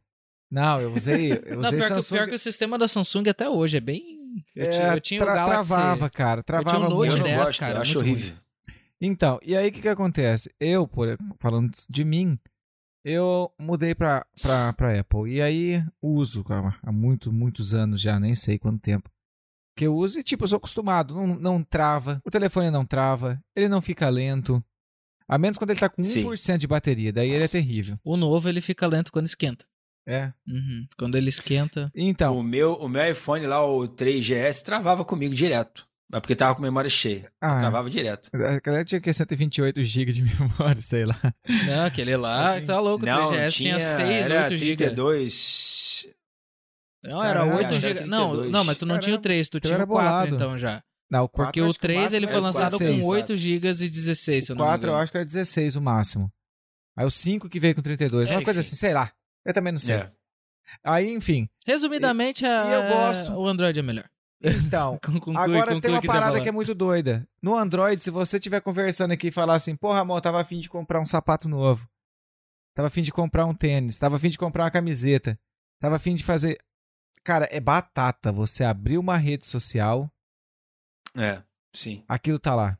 Isso, eu- isso eu percebo, sim. E, o- e o Android, bom, não sei no, no- Como é que você fala? Xiaomi? Xiaomi? Xiaomi? Como que é? Xiaomi. Xiaomi. No Xiaomi aí, se é a mesma coisa. Mas no Samsung, por exemplo, se você vai lá e desliga essa função deles te ouvirem, Ele fica te enchendo o saco. ele fica bolado, o telefone fica bolado, ele fica É. te mandando mensagem na tela, tu vai ligar a tela e tá aquela mensagem, tem que ficar tirando, entendeu? Não, cara, é aquele... Tem um documentário na Netflix chamado O Dilema das Redes. Você já deve ter assistido. Não, não? cara, não, mas tá aí uma parada pra me assistir. Assistam, assistam. O Dilema das Redes. E fala exatamente sobre isso. Eles pegam, eles entrevistam, é, enfim, pessoas que trabalharam nessas empresas todas, Google, é, YouTube, Apple, não sei o quê, pessoas grandes, de cargos grandes, e que dizem todos a mesma coisa. É, tudo está sendo vigiado e com inteligência artificial é, trabalhado para aquilo. Isso já está mais do que provado. Eu vou até depois fazer um vídeo falando do, do metaverso também, que é uma coisa que eu acho Pô, interessante é... também de falar. Pô, vai ser uma parada bolada. E tem aquele filme Jogador Número 1, já é. viram? Pra quem não assistiu não, ainda, assista. Não. Dizem que é o futuro, como vai ser, a partir do metaverso. É. Então, cara, e é assim, isso já está acontecendo já há muito tempo. Hoje, se você é, não, não dá permissão para os aplicativos ou para os programas de acessar microfone, acessar não sei o que, você não consegue usar. Então, assim, ou você aceita, ou você tá fora. Como tem nesse documentário, tem a galera que fala assim: não uso mais esta merda de, de celular, não preciso disso na minha vida e foda-se. E tchau. Não quero que ninguém saiba da minha vida, eu não vou encostar mais nisso. E vivo minha vida aqui com o meu cachorro e com, com meu, minha plantação e acabou, entendeu? Não quero saber de nada disso. É a única forma que você tem de sair, de se desvencilhar disso. Caso contrário, você está participando e a sua vida está toda exposta ali. Uh, o Google fica ameaçando, é, fica ameaçando, ó. Fica proibindo, né? Não é ameaçando, já tá Próxima thumb. Né? Uh, Rodrigo acusa Google de ameaçar usuários. Não, não é, não, é, não é o Google. É os Estados Unidos. Os Estados Unidos deram o ban, né? Baniram a Huawei de, de operar e as empresas americanas de trabalharem com eles, com a Huawei, sendo que o Google, né? Que é o maior espião do planeta, do universo da galáxia, é americano, cara é o que mais tem informações, base de dados do, de qualquer pessoa do mundo. É o Google. Eles sabem tudo. Tudo, exatamente tudo. Onde você está, o que, que você gosta de fazer, onde é que você tem costume de ir, a que horas, quanto tempo você leva, o que, que você vai comprar, tudo, tudo. Aonde você Isso vai, porque você, é usa, o, você usa o Google Maps. Ele salva o Maps da Apple é uma bosta. Por mais que você não use não, o Google é Maps, você autorizou algum que ele usa essa localização a eles Sim. de acessar a localização. Pronto. Acabou, cara. Acabou. Aí um cara que sabe um pouquinho tá sobre anúncio, ele vai lá e coloca um restaurante ali, aquela localização que você vai estar tá passando, provavelmente Não, mas você, você, você, você, entrar no restaurante, a hora que você sai o, no Google, se tiver habilitado ali a notificação, ele já vem perguntando, e aí, o que, que você achou lá do, do restaurante? Gostou? Dá a é, nota aqui, é, exatamente. É, assim, eu trabalhava com isso no acho, Brasil. Eu, eu acho assim, eu acho assim, ou você, tipo, relaxa, foda-se, entrega os pontos e convive com isso, ou você faz isso. Abre mão, não preciso de celular na minha vida me monitorando, nem para falar com ninguém, foda-se e desfaz. Porque ou você participa do jogo ou você não, ou você não participa. Não tem aquela de você estar participando, mas sem querer participar, sabe? Sim. Sabe aquela que você tá na roda com, com os amigos, que todo mundo bebendo, enchendo a cara e você tá ali brincando? Não, mas não vou beber. Não, mas tô aqui, mas não vou beber. Não. Mas, cara, mas na como? história do, do Android e da, do, do iOS, o iOS ainda você tem um pouco mais de privacidade, não tem? Eu acho que sim, privacidade talvez sim, mas é aquilo. A, a Apple com certeza tem um banco de dados dela próprio uhum. e que ela cria dos usuários dela e que, enfim. É, essa coisa gente... aí de falar acontece... já aconteceu comigo no iPhone, cara. Mas daí eu fui lá no Facebook e desativei lá o no próprio aplicativo do Facebook tem um esquema que tu desliga não lá, é... sabe? É, mas aí os outros aplicativos todos que estão no seu aparelho, entendeu? Não é que a Apple você tenha mais privacidade, você tem mais segurança, eu acho, assim, contra invasão de hacker ou sabe, esse tipo de coisa. Privacidade acho que é igual para todos. Acho que a sua privacidade está exposta para todo mundo. Igual, não tem diferença não. É. é o que eu acho. Cada um que vai usar. Mas você tem talvez gosta, né? um sistema mais seguro, mais difícil de ser invadido. O, o, o, sistema o iOS, né? Mais difícil de você invadir, de um hacker invadir, do que. Teve até agora, quando lançaram o iPhone 13, fizeram um concurso ali, os hackers invadiram em 15 segundos, né? Pegaram até uma recompensa lá em dinheiro. Teve um campeonato desse aí, quando lançaram agora o iPhone 13, deram na mão dos caras. Caramba! E teve um lá que conseguiu invadir em 15 segundos, é. Mas assim, o Android Esse é foi contratado pela Apple. Porque os caras contratam, né? Pra... Pesquisa isso aí depois, tem, tem uma matéria dessa. Caramba. Tem algumas, né? Alguém, alguns noticiaram. Agora, o Android é muito mais fácil de você invadir, assim. Por mais que tenha senha, biometria, desbloqueio facial, não sei o quê. você é muito mais fácil de um hacker invadir. Não sei, não manjo disso, não entendo disso, mas é muito mais fácil. É, e tem até a parada que qualquer um pode qualquer um pode criar também um app e lançar dentro da Play Store e quem baixar também. vai ter os dados. A Apple não, também. a Apple já tem uma parada lá que é mais rígida, precisa passar por análise humana é. e não sei o que, ppp, ppp, ppp, até Sim. ser liberado da Play Store. Sim. Bom, mas enfim, cara, quais são os projetos futuros? O que, que você tá, o que você espera fazer ainda aí? Se já tem alguma coisa em vista, alguma coisa que você pode dar um um spoiler para nós? Cara, então, é, tem muita gente que tá se desinscrevendo do canal, mas muita gente mesmo, todos os dias. Acho que a pessoa vê ali que mudou o nome, acha que vai mudar a proposta, que vai falar de outro assunto. Não sei o que, que passa na, na cabeça. É, o que, que é, passa na daquele, cabeça dele? É, daquele momento que eu fiz o vídeo do desabafo ali, eu sabia que algumas pessoas iam sair e tal, mas acho que tá aumentando mais a cada dia, não sei. São números que eu vejo todos os dias ali no, no painel do YouTube que me mostram isso. A pegada vai continuar a mesma. Acabou de sair, tem papo, sei lá, de. É. Uma hora atrás saiu um vídeo. Dois smartphones, Pixel 6, Pixel 6 Pro juntos no mesmo vídeo. Continuo fazendo os vídeos de smartphone normal. É aqui. Pixel 6 é esse da Google, né? Abrir. Hum? Pixel é, 6 é esse é, celular da Google, Google né? Ah, tá. Ficou bonito, hein? eu vi ele na loja a... aqui, tá bonito o celular. Ficou legal, ficou legal. Mas eu não Vou gosto da abrir agora para fazer outros vídeos para ver se eu trago um público diversificado para dentro do canal também, entendeu? Esse nicho que, que, eu, que eu faço vídeos, que é o nicho de tecnologia, em específico de smartphones e em específico importados, me restringe muito, me limita muito, né? Existe o público? Existe, lógico, mas ele é muito limitado, ele é muito específico, né? Então, acredito que eu abrindo e começando a falar de outros assuntos, eu não vou assim. Ah, Rodrigo vai falar de política. Não, cara, eu detesto política. Detesto política em todos os sentidos, assim. Jamais vou, vou abrir vídeo para falar sobre política, dar opinião sobre política, não, nada. Isso não. Mas, sei lá, como eu já fiz vídeo que andou bem pra cacete no canal quando começou lá o, o Pix, quando tava o projeto do Pix. E eu, Rodrigo, bota aí a thumb aí, o Ramon, Rodrigo Diná, Rodrigo Mãe Diná, já previ tudo que, que ia acontecer, que tá acontecendo lá, eu falo nesse vídeo. Dos golpes? Lance de golpes, de é. assalto, eu faço tudo lá, cara. Sim, sim. E é um vídeo que na época andou bem pra cacete, que não tinha nada a ver com o canal. Rodrigo assim, culpa bancos brasileiros eu... por golpes no bra... mundo afora. Eu culpo, eu culpo o brasileiro, eu culpo o brasileiro. Sim. E inclusive, cara, é, lance de golpe, como como a segurança bancária aqui é ruim, né, cara? Cara, Os caras são muito amadores. Mas aqui. ela é simples, mas ela é funcional.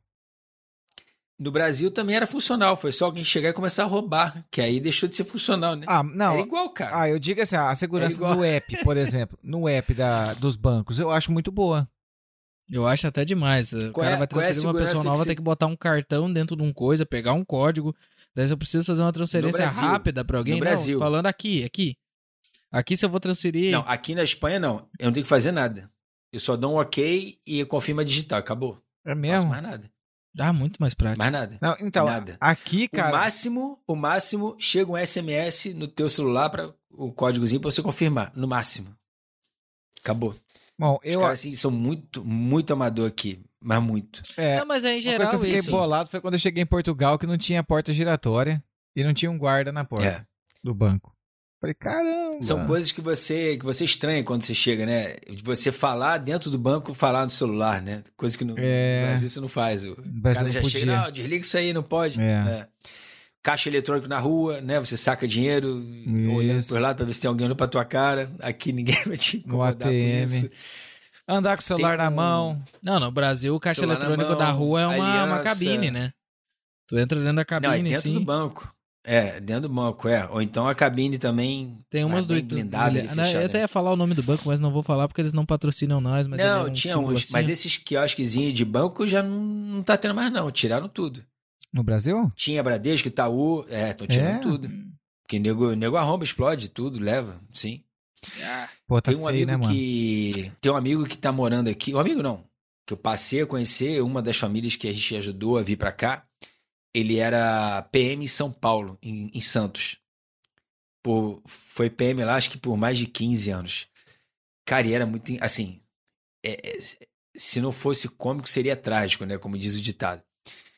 Os primeiros meses dele aqui, a gente sentava para tomar um café na rua.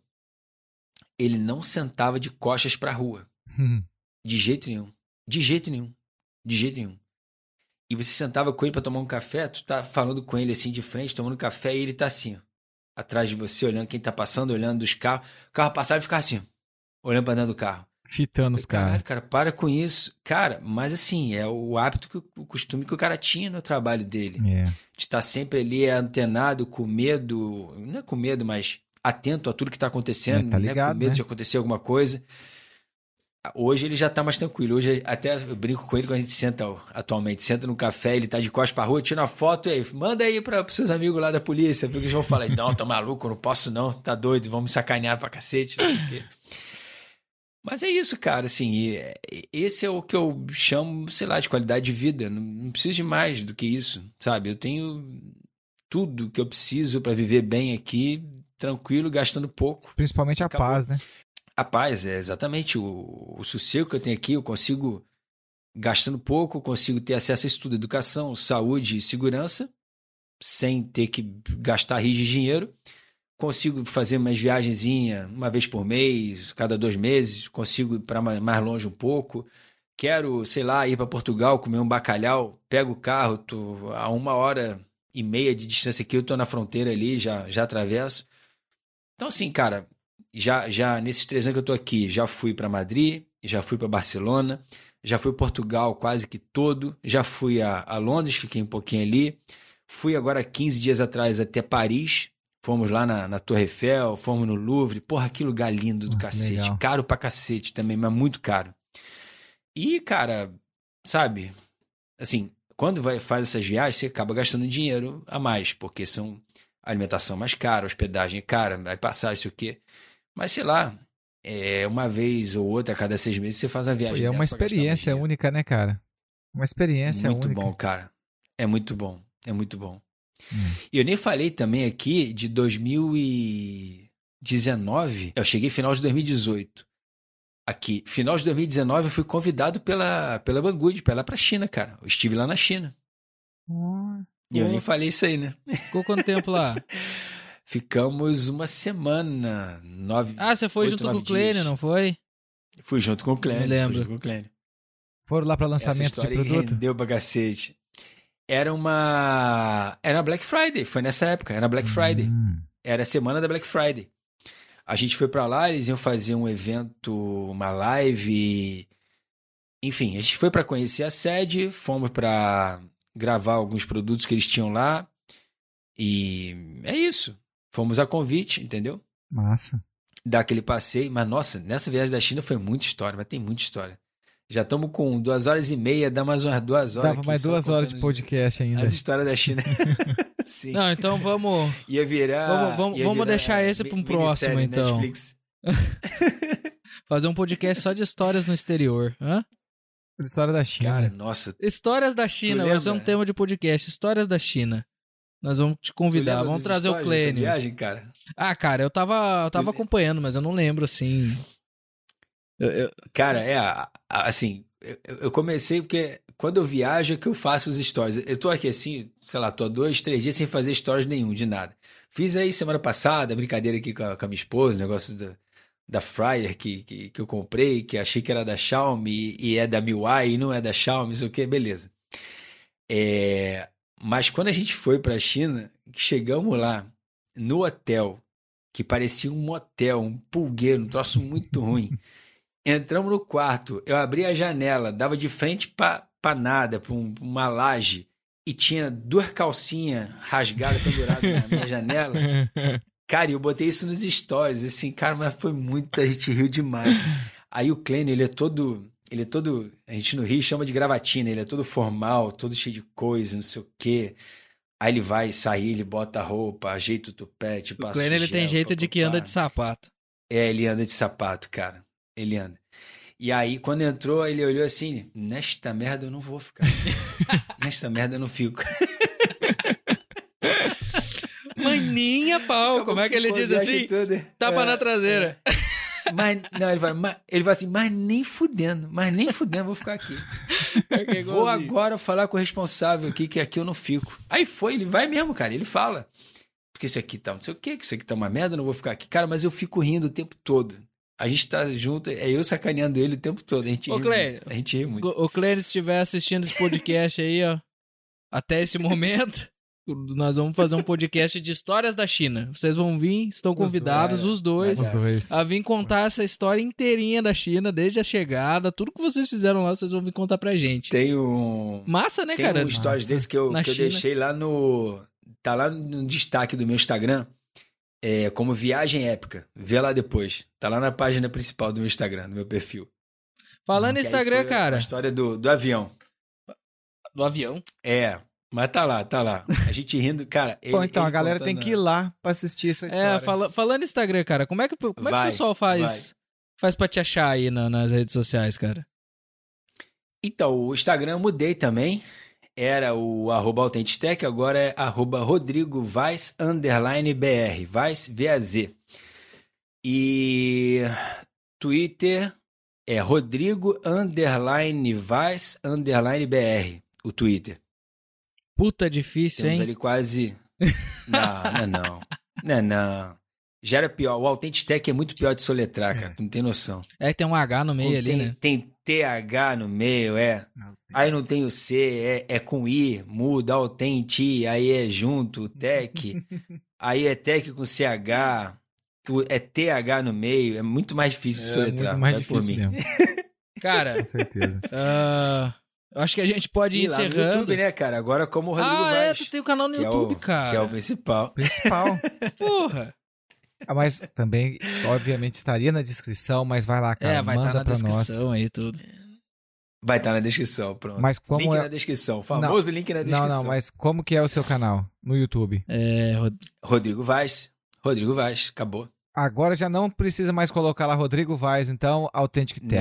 Não. não, antes era só o O- Tentitec. o- Não, Então, Talvez a pessoa quando era o Autentitec, Ah, sim, lá não precisa na- mais usar nas o canal. configurações antigo. do canal, é, você já tem tinha aquele lance de tag, não sei o que. Eu sempre coloquei Rodrigo Vaz. Hum. Quando o canal era Autentitec, você bus- buscava lá no YouTube como Rodrigo Ah, Vaz, já entendi. aparecia o Autentitec. já buscava você. Agora continua. Você bota lá, já vai aparecer de cara, entendeu? Massa. Show. Então, se a pessoa digitar Authentic Tech, não é o certo, mas ela vai te Vai encontrar aparecer, mais... vai aparecer também. Pra ela te encontrar, Vaz. pra conhecer o teu trabalho, pra conhecer como que, que você mostra as tecnologias. É, meu, cara, pra quem quer comprar um telefone novo, velho, vai lá. Exato, Vai porque lá, você usou, toda- muito Eu o trabalho usei, dele já já comprei pra... telefone por lá. Assi ó, busca, busca o produto que você quer, assiste o vídeo. Se tiver alguma dúvida, me chama lá no direct, no Instagram, me chama no WhatsApp, me chama pelo Telegram, e em tá aí lugar, no Facebook. Uma coisa que eu e o Ramon podemos garantir que ele tá falando é que se você chamar, ele vai te responder. E vai mesmo.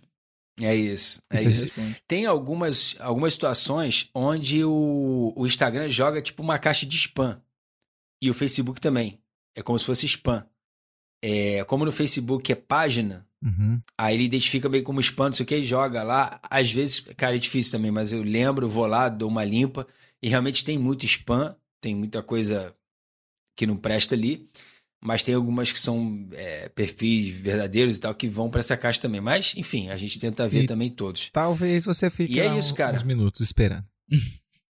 É, Ou exato. dias. Pode Não, acontecer. Brincadeira. Pode acontecer. Não, pode acontecer, pode acontecer. Mas Então, tem galera- várias formas de encontrar você. Como você mesmo já É. disse, lá tem seu WhatsApp, no seu É, canal, as pessoas cara, vão encontrar todos os meios encontrar. para poder falar com você e tirar todas as dúvidas que elas tiverem sobre essas tecnologias. Galera, segue lá então. Exatamente. Arroba Rodrigo Vaz underline BR no Instagram. Rodrigo Vaz no YouTube. E tu, João, como é que o pessoal te encontra? Pra me encontrar no, no, no, no, No, YouTube? mano. É, no Eu YouTube é o canal. aqui. Ah, no Instagram. Pra me encontrar no Instagram, você vai me achar como João Conic Ufa, U-F-F-A. Eu sou o arroba Ramão AJR. Esse podcast você encontra no Instagram aí como arroba Fala Imigrante. Contato comercial pelo falaimigrante.gmail.com. Se você tiver também, quiser deixar seu comentário aí no YouTube ou quiser compartilhar esse. Faz, faça tudo aí, cara. Todas as coisas que todo mundo pede, porque eu não tenho muita paciência pra, pra falar aí todas as funções, que é, é tanta rede social, né? Daí o cara diz, ah, É, porque cara, lá na- no TikTok você dá o coraçãozinho, porque não sei o quê. Cara, faz o que tem que fazer aí na sua rede social. E se você quiser ver esse podcast como videocast, No YouTube. talvez você esteja ouvindo ele pelo o Spotify. Spotify, ou pelo Amazon, ou pelo Google, enfim. que a gente fala muito de Spotify, né? Mas a gente tá aí numa meia dúzia de plataformas aí de Exato.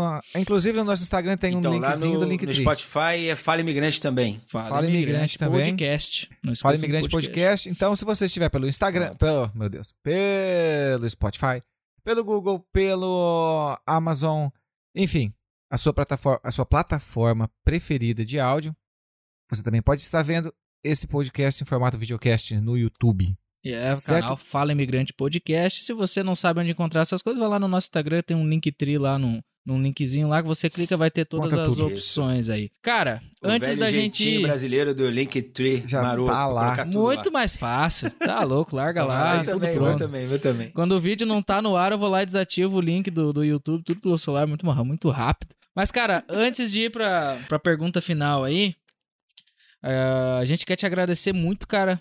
Eu, principalmente, quero te agradecer aí de coração por, por ter aberto esse espaço aí tá De tirar o tempo dele, cara, É. pra estar batendo um papo aqui com a gente. pra contar a tua história e a- a- eu tenho certeza que ela foi bem resumida. Cara, é, e tinha muita coisa. Muita Bota coisa. história. E, cara, vamos, vamos pensar nessa aí. Dá. Bate um papo lá com o Clênio lá, que eu não tenho contato com o Clênio. Essa história aí da China eu acho que pode render um podcast bacana, cara. Nós vamos dar uma risada. Uma risada Cara, legal aí. Foi, fui com o Clênio e fui com o Ronde, do canal Geek Antenado. Sabe quem é o Ronde? Não, não, cara. Geek, antenado. Geek. Ele Geek fala, Antenado tá com 800 e poucos mil inscritos, cara, no YouTube. olha que legal. Eu já devo ter visto já, cara, mas não.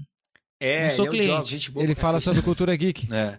É É, não, ele fala Geek- sobre gadgets também, smartphone, fone de Ah, ouvido, tá. smartwatch, Massa. assim como eu também.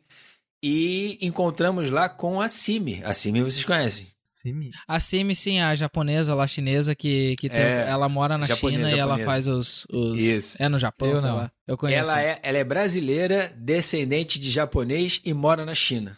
Nossa. Caramba, tá que nem um japonês que eu conheço aqui, cara. Japonês, pagodeiro, torce pro. Sei lá, acho que é pro Corinthians, mano. Deus, Deus. Batedor de carteira, então. Tô falando pra tu, pagodeiro, toca Ah, cavaquinho, joga Saiu os capoeira. O cara é brabo, E a mano. Simi é gente boa pra cacete também, muito gente Ó, boa. Simi com ela também, também. queremos você aqui. Hum, É, Muito seria gente boa. legal, ela mora lá. Cara, obrigado de verdade, muito obrigado. coração. cara. e Pelo tempo. Cara, pela eu que história. agradeço. Não, cara, obrigado de verdade aí pelo tempo dedicado aí.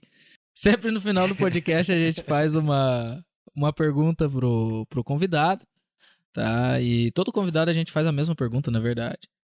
E eu vou lançar ela pra ti Mano. agora. Espero que tu tenha pensado na resposta já, né? Se não pensou, então tu tem 10 segundos pra pensar a partir de agora, cara.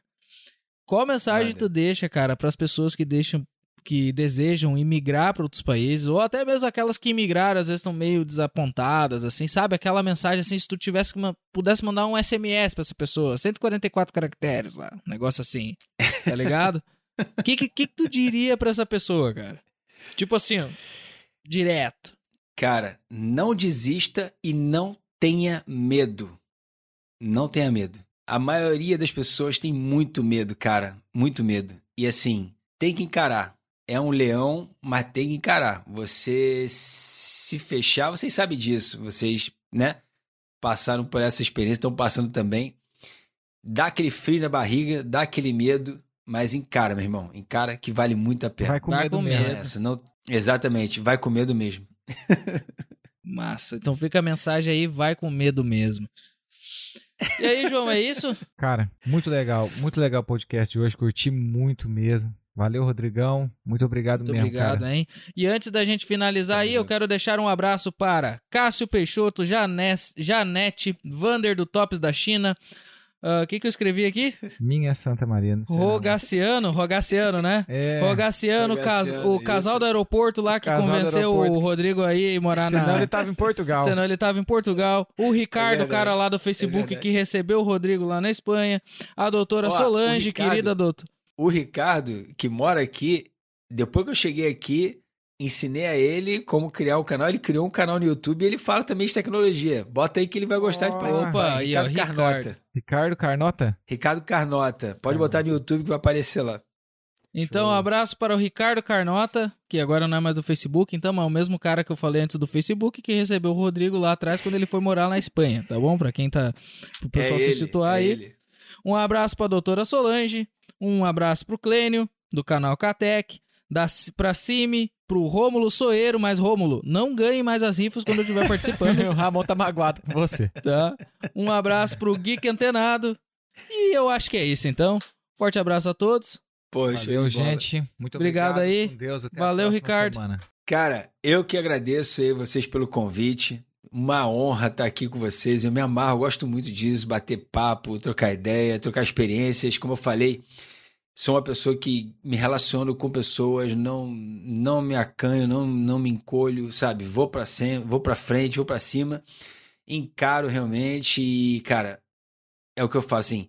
Não sei se vocês já viram isso é, em algum lugar escrito ou alguém contou, mas é, apenas, no máximo, sete pessoas separam você de qualquer pessoa no planeta. Você já parou para pensar nisso? Não, cara. Sabiam disso? Também não, né? Pô, não. Mas eu me Pois é. interessei, já gosto No- dessas teorias. No máximo, sete pessoas te separam de qualquer pessoa do planeta. No máximo. Mas se você parar para analisar, você precisa de duas, três pessoas formando um ciclo para chegar em qualquer pessoa que você quiser, cara. É muito, é muito simples e é impressionante o poder que a gente tem é, se comunicando. Eu gosto demais disso e, cara, não é porque é canal pequeno que é grande, não tem nada a ver. Já fiz podcast com outros canais também, pequenos, grandes e, cara, com sempre o maior prazer. Gosto de ajudar muitas pessoas. E eu espero que de alguma forma tenha ajudado vocês e possa ajudar outras pessoas também. Essa é a minha, minha intenção, é a minha missão. Valeu, cara. Obrigado pelo convite. Cara, prazerzão. Sempre que, que quiserem, só convidar e toma as ordens aí. Pô, prazer foi nosso, com certeza. Valeu, então! Valeu.